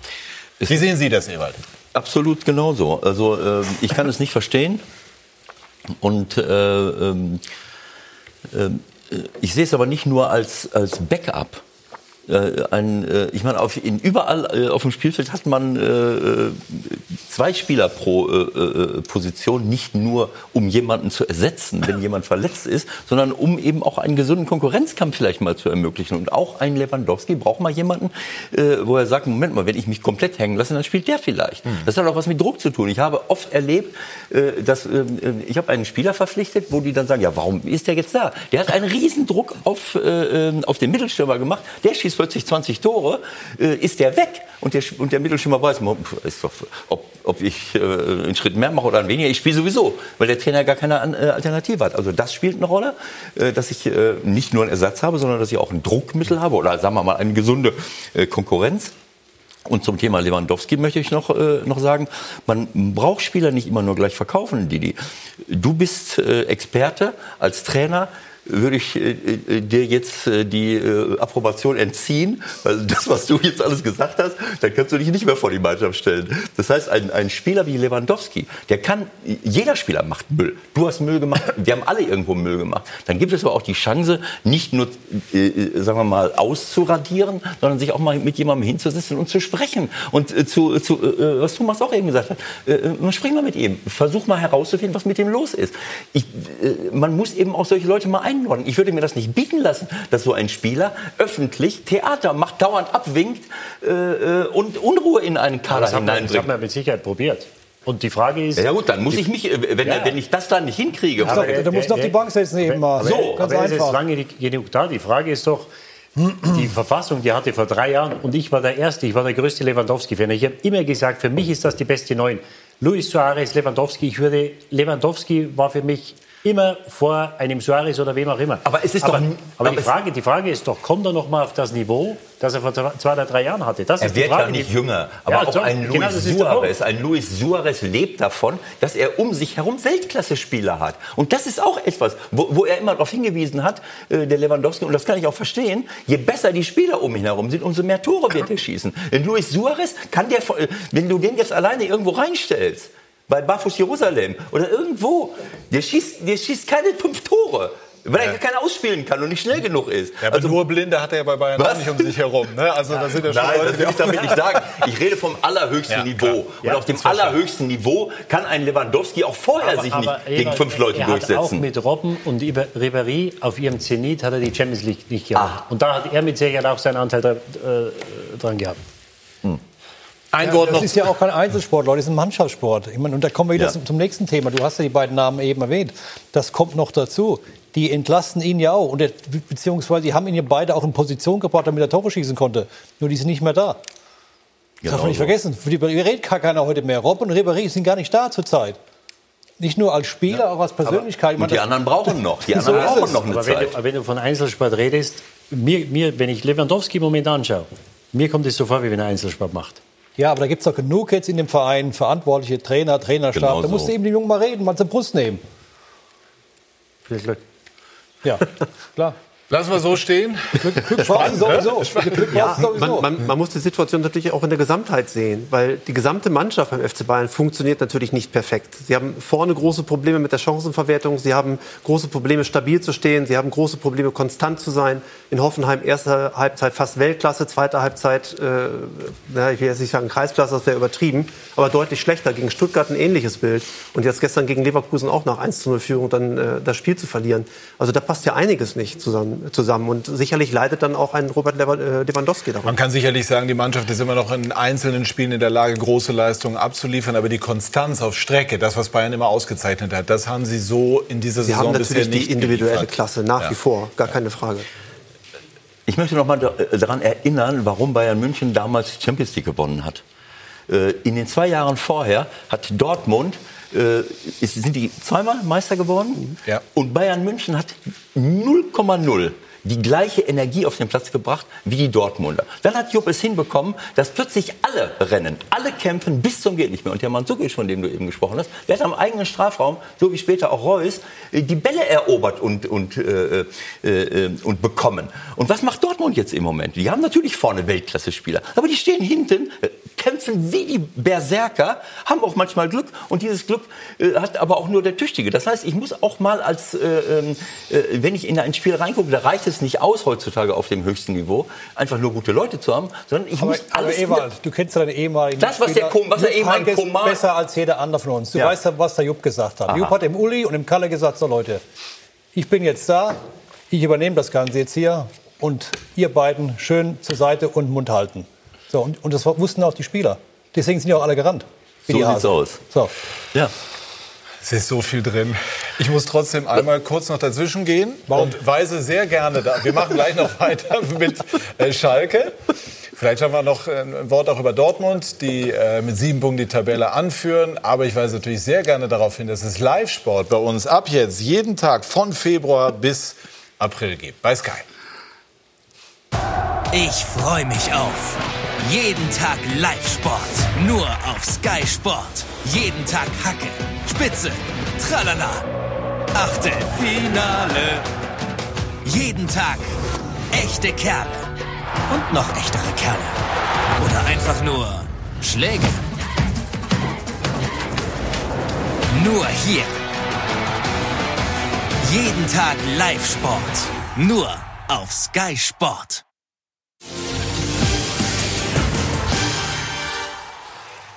Wir sind zurück bei SK90, die Fußballdebatte. Und alle Reporter versuchen an jedem Wochenende, auch der Moderator dieser Sendung, die Dortmunder zu einem klaren Bekenntnis Richtung Meisterschaft zu bringen und ihnen das zu entlocken. Gestern nach dem Unentschieden der Dortmunder in Frankfurt bei Kapitän Marco Reus. Wann bekennen Sie sich zum Ziel Meisterschaft? Was soll ich bekennen? Ähm, wir, wir haben immer betont, dass äh, wir jedes Spiel gewinnen wollen. Und so treten wir auch auf. Und äh, wenn, es bis zum Ende, wenn wir bis zum Ende da oben weiter stehen, dann äh, bleibt uns ja nichts anderes übrig, als das anzunehmen. Von daher ähm, ja, tun wir jetzt auch nicht so, als äh, würden wir es nicht wollen. Aber ähm, wir sagen aber auch jetzt nicht, ähm, ja, wir müssen jetzt unbedingt, weil das bringt uns alles nichts. Sondern äh, wir müssen uns einfach nur auf uns konzentrieren und ähm, der Rest kommt dann von alleine. Also das war ja schon sehr gewagt, wenn man das jetzt abgleicht. Ich mit wusste dem, gar was, nicht, ne? Entschuldige, ich wusste Ja. gar nicht, dass er defensiv so stark ist. Aber immerhin hat er ja gesagt, also wir würden uns nicht dagegen wehren. Dann müssen wir es ja annehmen. Ja. Wann, wann äh, ist das noch sinnvoll oder ist es im Grunde genommen, äh, naja, wie soll ich sagen, jetzt ähm, albern, weil im Grunde alle ja sehen, Dortmund kann Meister werden? Oder ist es schlau, weil man sagt, wir wollen die Bayern nicht reizen? Ist ja auch ein Aspekt. Wie lange braucht ihr eigentlich noch, um zu begreifen, dass wir in, in Deutschland im Fußball, im Sport generell nicht erfolgreicher sind, wenn wir darüber reden oder wenn wir fordern, dass wir was gewinnen? Ich habe vor kurzem habe ich mich schwarz geärgert über die Handball-WM, äh, weil ich die Reporter gesehen habe, die so geif, am Geifern waren, um diesen Titel zu gewinnen, bis die Leute selber nicht mehr dran geglaubt haben oder, oder schon gedacht haben, wir sind schon Meister. Äh, äh, da steht der Schal, wo, da steht die Schale, willst du jetzt nicht? Ich, ich habe mich schwarz geärgert, weil ich gewusst habe, das geht in die Hose. Und warum soll Marco Reus jetzt irgendeinen Ton dazu sagen, wenn du ihn fragst, willst du Meister werden? Das ist doch banal. Es ist doch logisch, dass der Meister werden möchte. Aber man kann sich, man kann es, die Bremer zum Beispiel sind in die Saison äh, gegangen, haben gesagt, wir wollen in die Europa League. Äh, ich beispielsweise glaube daran, dass man, wenn man äh, Ziele klar kommuniziert und ehrgeizig kommuniziert, das durchaus, fragt man nach bei Matthias Sammer unter anderem, und Sie sind auch sehr ehrgeizig, Nein. dass auch das Denken beeinflussen Nein, kann. falsch. Pete Sampras hat mal ein sehr schönes Zitat. Tennisspieler. Ge genau, Tennisspieler für alle, die. Äh, ich habe nie in, meinem, in meiner Karriere versucht, ein Turnier zu gewinnen. Ich habe nie versucht, ein Spiel zu gewinnen, ein Match zu gewinnen. Ich habe nie versucht, einen Satz zu gewinnen. Ich habe auch nie versucht, ein einzelnes Spiel zu gewinnen. Was hat er versucht? Einfach nur den nächsten Punkt machen. Und darum geht es bei Dortmund. Ich würde mich freuen, wenn sie mal Meis- Meister werden. Aber wenn ihr jetzt nicht aufhört, die Leute zu pushen, und du auch oder wer auch immer, ist mir ganz egal, und, und sie wieder auf die, Nein, du, du bist unverdächtig, in die Richtung zu pushen und sie zu deskonzentrieren. Und darum geht es. Es, es geht, ich finde es fantastisch. Ich habe, als ich mit Köln mal aufgestiegen bin, haben die ein Jahr lang, obwohl wir mit 15 Punkten an erster Ebert, wir haben Mikros. Die Mikros haben den meine Frau, Vorteil, dass ja, man meine Frau auch so auf. verständlich. Ich möchte es nur mal betonen. Wir hatten mit 15 Punkten Vorsprung stehen wir an erster Stelle und ich sollte dauernd sagen, aber jetzt willst du doch aufsteigen. Ich habe es noch nicht mal gesagt, als wir aufgestiegen sind. Da hatte ich, aber jetzt sagen es nein, da lag eine Zeitung, da stand Aufstieg drauf. Und das habe ich in die Luft gehalten. Und das ist der richtige Weg. Und sonst ärgere ich mich schwarz und werde euch immer Aber warum ist denn das im Fußball so ein Problem? Nein, es ist nicht im Fußball, es ist überall ein Problem. Warum denn? Überall im Sport, nirgendwo. Ernstzunehmende Sportler, kein ernstzunehmender Sportler, auch wenn er Reporter ist, wird zu jemandem sagen, ja, aber denkst du jetzt, dass du morgen gewinnen kannst? Egal ob im Ski oder im Handball oder irgendwas. Es ist blödsinnig. Es ist blödsinnig. Und da fehlt auch mir auch der Respekt. Wir haben in unserem Sport, wenn ich, ich möchte Aber es ist doch nicht respektlos, wenn einer sagt, wir Moment. wollen Meister werden und wir können es auch, wenn ich mir die Nein, nein, nein, da steckt was anderes dahinter. Da steckt was anderes dahinter. Es steckt dahinter, dass wir alle von unseren Sportlern Siege erwarten. Von der Handballnationalmannschaft, da spricht kein Mensch, wenn die Vierter werden. Nein, die müssen Sieger werden. Ja, bei den man Olympischen fragt- Spielen. Aber man fragt ja nicht bei Augsburg jetzt nach, aber das ist jetzt willkürlich. Ja. Oder auch bei Teams, ähm, lassen wir jetzt Augsburg weg, streiche ich, sondern bei Teams, die im Mittelfeld oder unten stehen, ob sie Meister werden können, sondern man fragt beim Tabellenführer nach mit sieben Punkten. Wie sehen das hier unsere äh, Granden aus der internationalen sehe ich sehe das Fußballszene? einfach so. Jeder gibt sein Bestes. Und am Schluss der Saison wird abgerechnet. Und ähm, ich glaube auch, dass der BVB bisher damit gut gefahren ist. Auch bei dem Thema, was natürlich immer jetzt aufkommt an jedem Wochenende, wenn du natürlich oben stehst. Das wird ja auch mal in der Mannschaft besprochen und thematisiert. Einfach sich so cool darzustellen und sagen, du, wir denken von Spiel zu Spiel und gucken dann weiter. Ja, aber das sind ja langweilige. Aussagen. Das sind ja langweilige Aussagen. Ja, aber du wirst Ja, natürlich aber jetzt, was heißt langweilige Aussagen? Aber ich meine, warum sollte er jetzt irgendwie sich locken lassen und um da Ganz, vielleicht ganz, mal ein ganz- Fass aufzumachen, was ihm dann um die Ohren fliegt? Ganz, ja kurzer, ganz, ganz kleiner kurzer Exkurs zum Eishockey. Wir haben den deutschen Eishockeymeister in München. Die haben vor der Saison gesagt, wir starten in die Champions League, um sie zu gewinnen. Die stehen Dienstag im Finale. Ja, ist ja, gut. Prima. Aber die Bayern ist auch immer in die Saison gegangen ja und hat mit dem. Anspruch, wir wollen Meister. Wenn du bei Dortmund oder Bayern spielst, willst du natürlich immer Meister werden. Das brauchst du nicht extra äh, äh, den Leuten erzählen. Ich, ich bin da, ich sag's ungern, aber ich bin bei dieser Sache bei Ewald. Ähm, Spricht doch nichts dagegen. Ja, du musst das, ähm, ja, ab und zu schon. Ähm, du musst, äh, du musst aufs nächste Spiel schauen, was, was mich überrascht und dass sie Meister werden wollen, das steht ja außer Frage, das musst du die nicht fragen. Was mich irgendwo überrascht, dass, dass sie dieses Wort nicht in den Mund nehmen. Weil es könnte ja mal einer sagen, natürlich wehren wir uns nicht, dass wir Meister werden. Ja, Das hat, er, das hat Reus ja im ja, Prinzip so Meister, hat, gesagt. aber Meister hat er, glaube ich, nicht in den Mund genommen. Ich weiß nicht, ob es da Vorgaben gibt, dass sie es nicht machen sollen. Ähm, aber ich bin, da, ich bin da voll bei Ewald. Du musst Spiel für Spiel und, und, und die, die, die Dortmunder, und ich, glaub, ich nehme ihnen das ab, die denken über die Meisterschaft nach. Wenn die am letzten Spieltag ein oder zwei Punkte Vorsprung haben oder drei Spieltage vor Schluss, wenn sie zehn Punkte Vorsprung haben oder, oder, oder sechs Punkte, sieben Punkte, wenn sie beim nächsten Spiel Meister werden können, dann glaube ich, dann denken sie vielleicht, wenn wir das Spiel heute gewinnen, dann sind wir Meister. Dann werden sie dann denken. Dass Aber das es irgendwann heißt doch immer, dass sowas in der Kabine sowieso immer Thema sei, also weil man immer eine interne und eine externe Meinung sozusagen vorrätig Nein, hat. aber da wird keiner in der Kabine rumlaufen und sagen, Männer, wir Ja, können das- Meister das hab ich auch nicht also, gehört, du, du. Also, das ist ja, das ist ja zu das weg, du hast 14 Blödsinn. Spiele und wenn du natürlich die Kindsche ist, wenn der Reus gestern sagt, ja, die Spieler natürlich wollen wir sprechen doch Meister darüber, werden. dass die Meister werden können. Ja, aber das weiß doch jeder, das musst du mit niemandem Aber mit glaubst du, dass das in der Kabine thematisiert wird? Wobei soll das hin? Nein, niemals. Auf keinen Fall. Also du hast sieben Punkte Auf keinen Vorsprung Fall. und sprichst nicht über die deutsche Die gehen zum Meisterschaft. Training, Das haben ja ihr. Programm und dann spielen sie am Wochenende gegen die nächste Mannschaft. Machst, bist du auf dem falschen Weg. Genau. Also Wenn ich du kann es mir gut machst, vorstellen, dass auch ein bisschen Aberglaube äh, Nein, eine, das eine Rolle Energie. spielt. Nein. Ich kann ich es kann mich gut daran erinnern, dass ich 2011 äh, einen Abend sehr, sehr lange mit äh, Aki Watzke gesprochen habe, sehr intensiv und wirklich den ganzen Abend versucht habe, ihm rauszukitzeln. Und damals war Dortmund ja lange Zeit nicht Meister gewesen. Das war das erste Mal dann wieder seit 2002. Zu sagen, wir wollen Meister werden, wir können Meister werden. Der hat auf Teufel komm raus dieses Wort Meister nicht in den Mund Der genommen. Aki Watzke kann es auch machen, weil er nicht auf dem Platz steht. Der Spieler, der auf dem Platz steht, der anfängt darüber zu, nachzudenken, ich, ich kann Meister Der hat es ja werden. nicht gemacht. Der Watzke hat es nicht Ja, gemacht. nein, aber der kann es. Das, ich habe hab gesagt, der kann abergläubisch sein. Der Spieler, nur, auch wenn ich schon in ein Spiel hineingehe und sage, ich will das Spiel gewinnen, ja, das ist doch banal. Dann bin ich schon nicht mehr konzentriert. Ich gewinne das Spiel nur, wenn ich an das denke, was ich gleich machen muss. Welche Taktik, die Zweikämpfe gewinnen, nachsetzen, dieses machen, jenes machen, positiv sein. Darum geht es. Wenn ich in der Kabine sitze und sage, äh, ja, das Spiel werden wir gewinnen, wirst du das Spiel zu 80 Prozent verlieren. Es sei denn, du spielst gegen Barfuß Jerusalem, um es Und, und, wenn du, und wenn du dich mit diesen Sachen unter der Woche abgibst und immer wieder denkst, oh, wir können Meister werden, wir können Meister werden, das geht auf die Energie. Genau das so kostet ist dir men mentale Energie. Es gab mal eine Situation vor drei oder vier Jahren, als Liverpool Meister werden konnte, haben gespielt gegen Chelsea zu Hause und die ganze Woche hast du in Liverpool nur gehört, wenn sie gewinnen gegen Chelsea, sind sie Meister. Die haben nach 20 Minuten das 0-1 bekommen, wo Steven Gerrard ausgerutscht ist. Die waren leer. Die waren leer, die hatten, glaube ich, im ganzen Spiel keinen Torschuss mehr. Und genau das, was passiert, wenn du den, die ganze Woche oder das ganze Monat drüber sprichst, bist du am Samstag, wenn irgendwas passiert, dann ist der Kopf irgendwann leer, weil du dich mit etwas umgibst oder begibst, was gar kein Thema ist. Und das wird mit Sicherheit Thema werden im Mai, wenn sie so weiterspielen. Aber jetzt bin ich überzeugt, da wird keiner ein Wort verlieren in der Kabine. Jeder weiß natürlich, was sie für eine Chance haben. Aber umso mehr dich, du dich damit abgibst, umso mehr setzt du den Erfolg des Ganzen Die sind darauf fokussiert, was sie tun müssen. Absolut. Ja, und, Und es nicht- gibt ja, Weg ist das es gibt ja vor was allen Dingen auch noch. Faktoren. Ne? Aber das eine würde doch das andere Ich würde auch gerne. Meister werden wollen, Doch, wenn ich es denn könnte. das eine aber schließt das andere aus. Nein, es weil gibt- es ich mich ja- deskonzentriere. Was soll das denn bringen? Es gibt, Was noch ein soll paar, es es, bringen? gibt ja noch ein paar, es gibt ja noch ein paar Das Faktoren, könnte ganz einfach die Realität beschreiben. einfach die Realität abbilden. Aber die kann in vier Wochen Die Realität ist, sie können Meister in es gibt ja, aber es gibt trotzdem, aber es gibt trotzdem, es gibt trotzdem noch ein paar Faktoren, äh, die eben dafür sprechen, dass Dortmund noch nicht sicher Meister ist. Also zunächst mal hat die Champions League noch nicht begonnen. Äh, Wie reagiert der FC Bayern nach Spielen gegen Liverpool? Gewinnen sie, kriegen sie einen riesen Push, verlieren sie?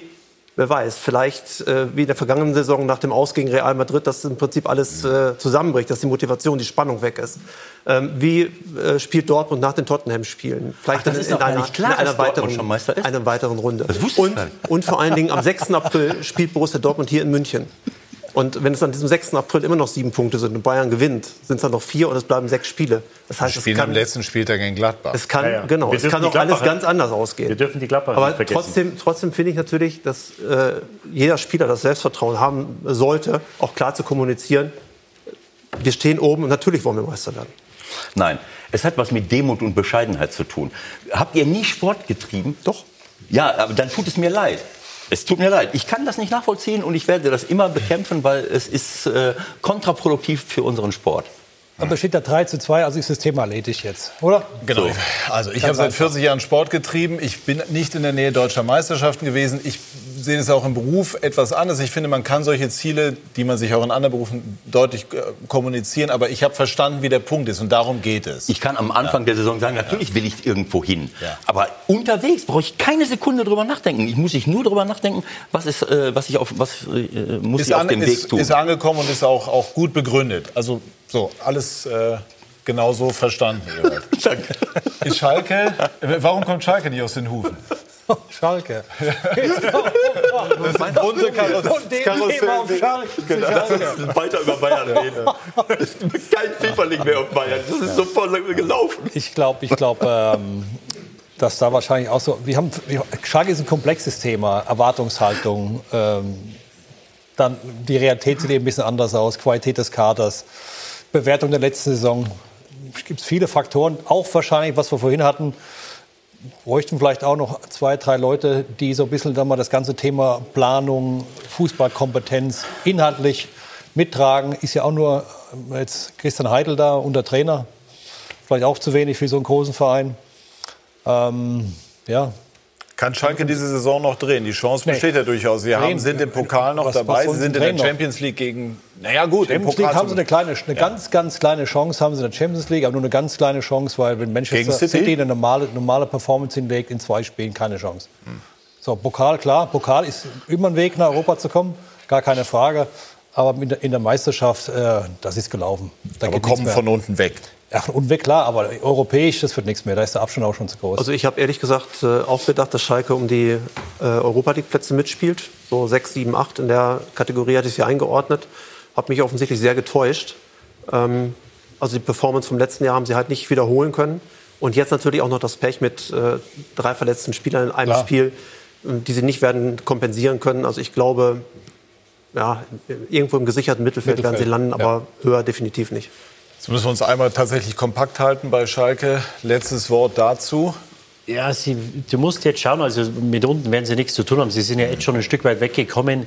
Du musst einfach mal schauen, dass du spielerisch jetzt irgendwo einen Ansatz findest, dass du irgendwas hast in den letzten 12, 14 Spielen, auf das du nächstes Jahr aufbauen kannst. Weil das war einfach für einen Vizemeister, für Schalke 04, für den Kader, den sie haben, ähm, ist das einfach fußballerisch zu wenig. Und ich würde mir, hoffen, ich würde mir wünschen oder, oder hoffe für die Schalker, dass spielerisch, dass sie einen Schritt nach vorne gehen, dass du zumindest im nächsten Jahr in der Vorbereitung sagen kannst, das ist, was wir machen wollen. Weil auf Dauer, wenn du oben bleiben willst, musst du in der Lage sein, den Ball zu kontrollieren. Und bei den Schalkern ist das im Moment nicht der Also Fall. noch um einen Satz noch. Ich finde, von, das, von dem, was ausgegeben wurde, was investiert wurde, Preis-Leistungs-Verhältnis, sehe ich nicht jetzt so viel Qualität, Top-Qualität in dem besser, wie Kader. sie spielen.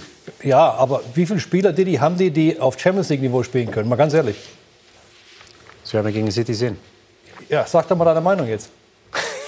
Da brauchst, da brauchst du kein Spiel gegen, da brauchst du kein Spiel. Also, man, kann, also man, man kann Didi jetzt heute wirklich nicht vorwerfen, dass er nicht Also kann seine ich, Meinung kann ich gerne einspringen. Jetzt hast du heute die Klinge dabei gehabt, kein- den ganzen Tag. Kein.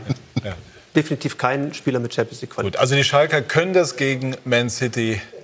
Nein. Äh, Sie können das Gegenteil beweisen. Lassen wir jetzt einfach mal so im Raum stehen. Wenn du sagst, kein Spieler mit Champions League Qualität, sie sind im Achtelfinale. Ja. Also Ja. müssen sie ja, Ja, natürlich. also müssen sie ja eine gewisse Qualität haben. Ich bedanke mich jetzt bei dieser sehr, sehr lebhaften, sehr, sehr temperamentvollen Runde. Bedanke mich bei Ihnen, liebe Zuschauer, für Ihr fertig? Interesse. Ja, jetzt sind wir schon fertig. Ging schnell rum. Ne? Schönen Abend noch, machen Sie es gut. Tschüss und auf Wiedersehen.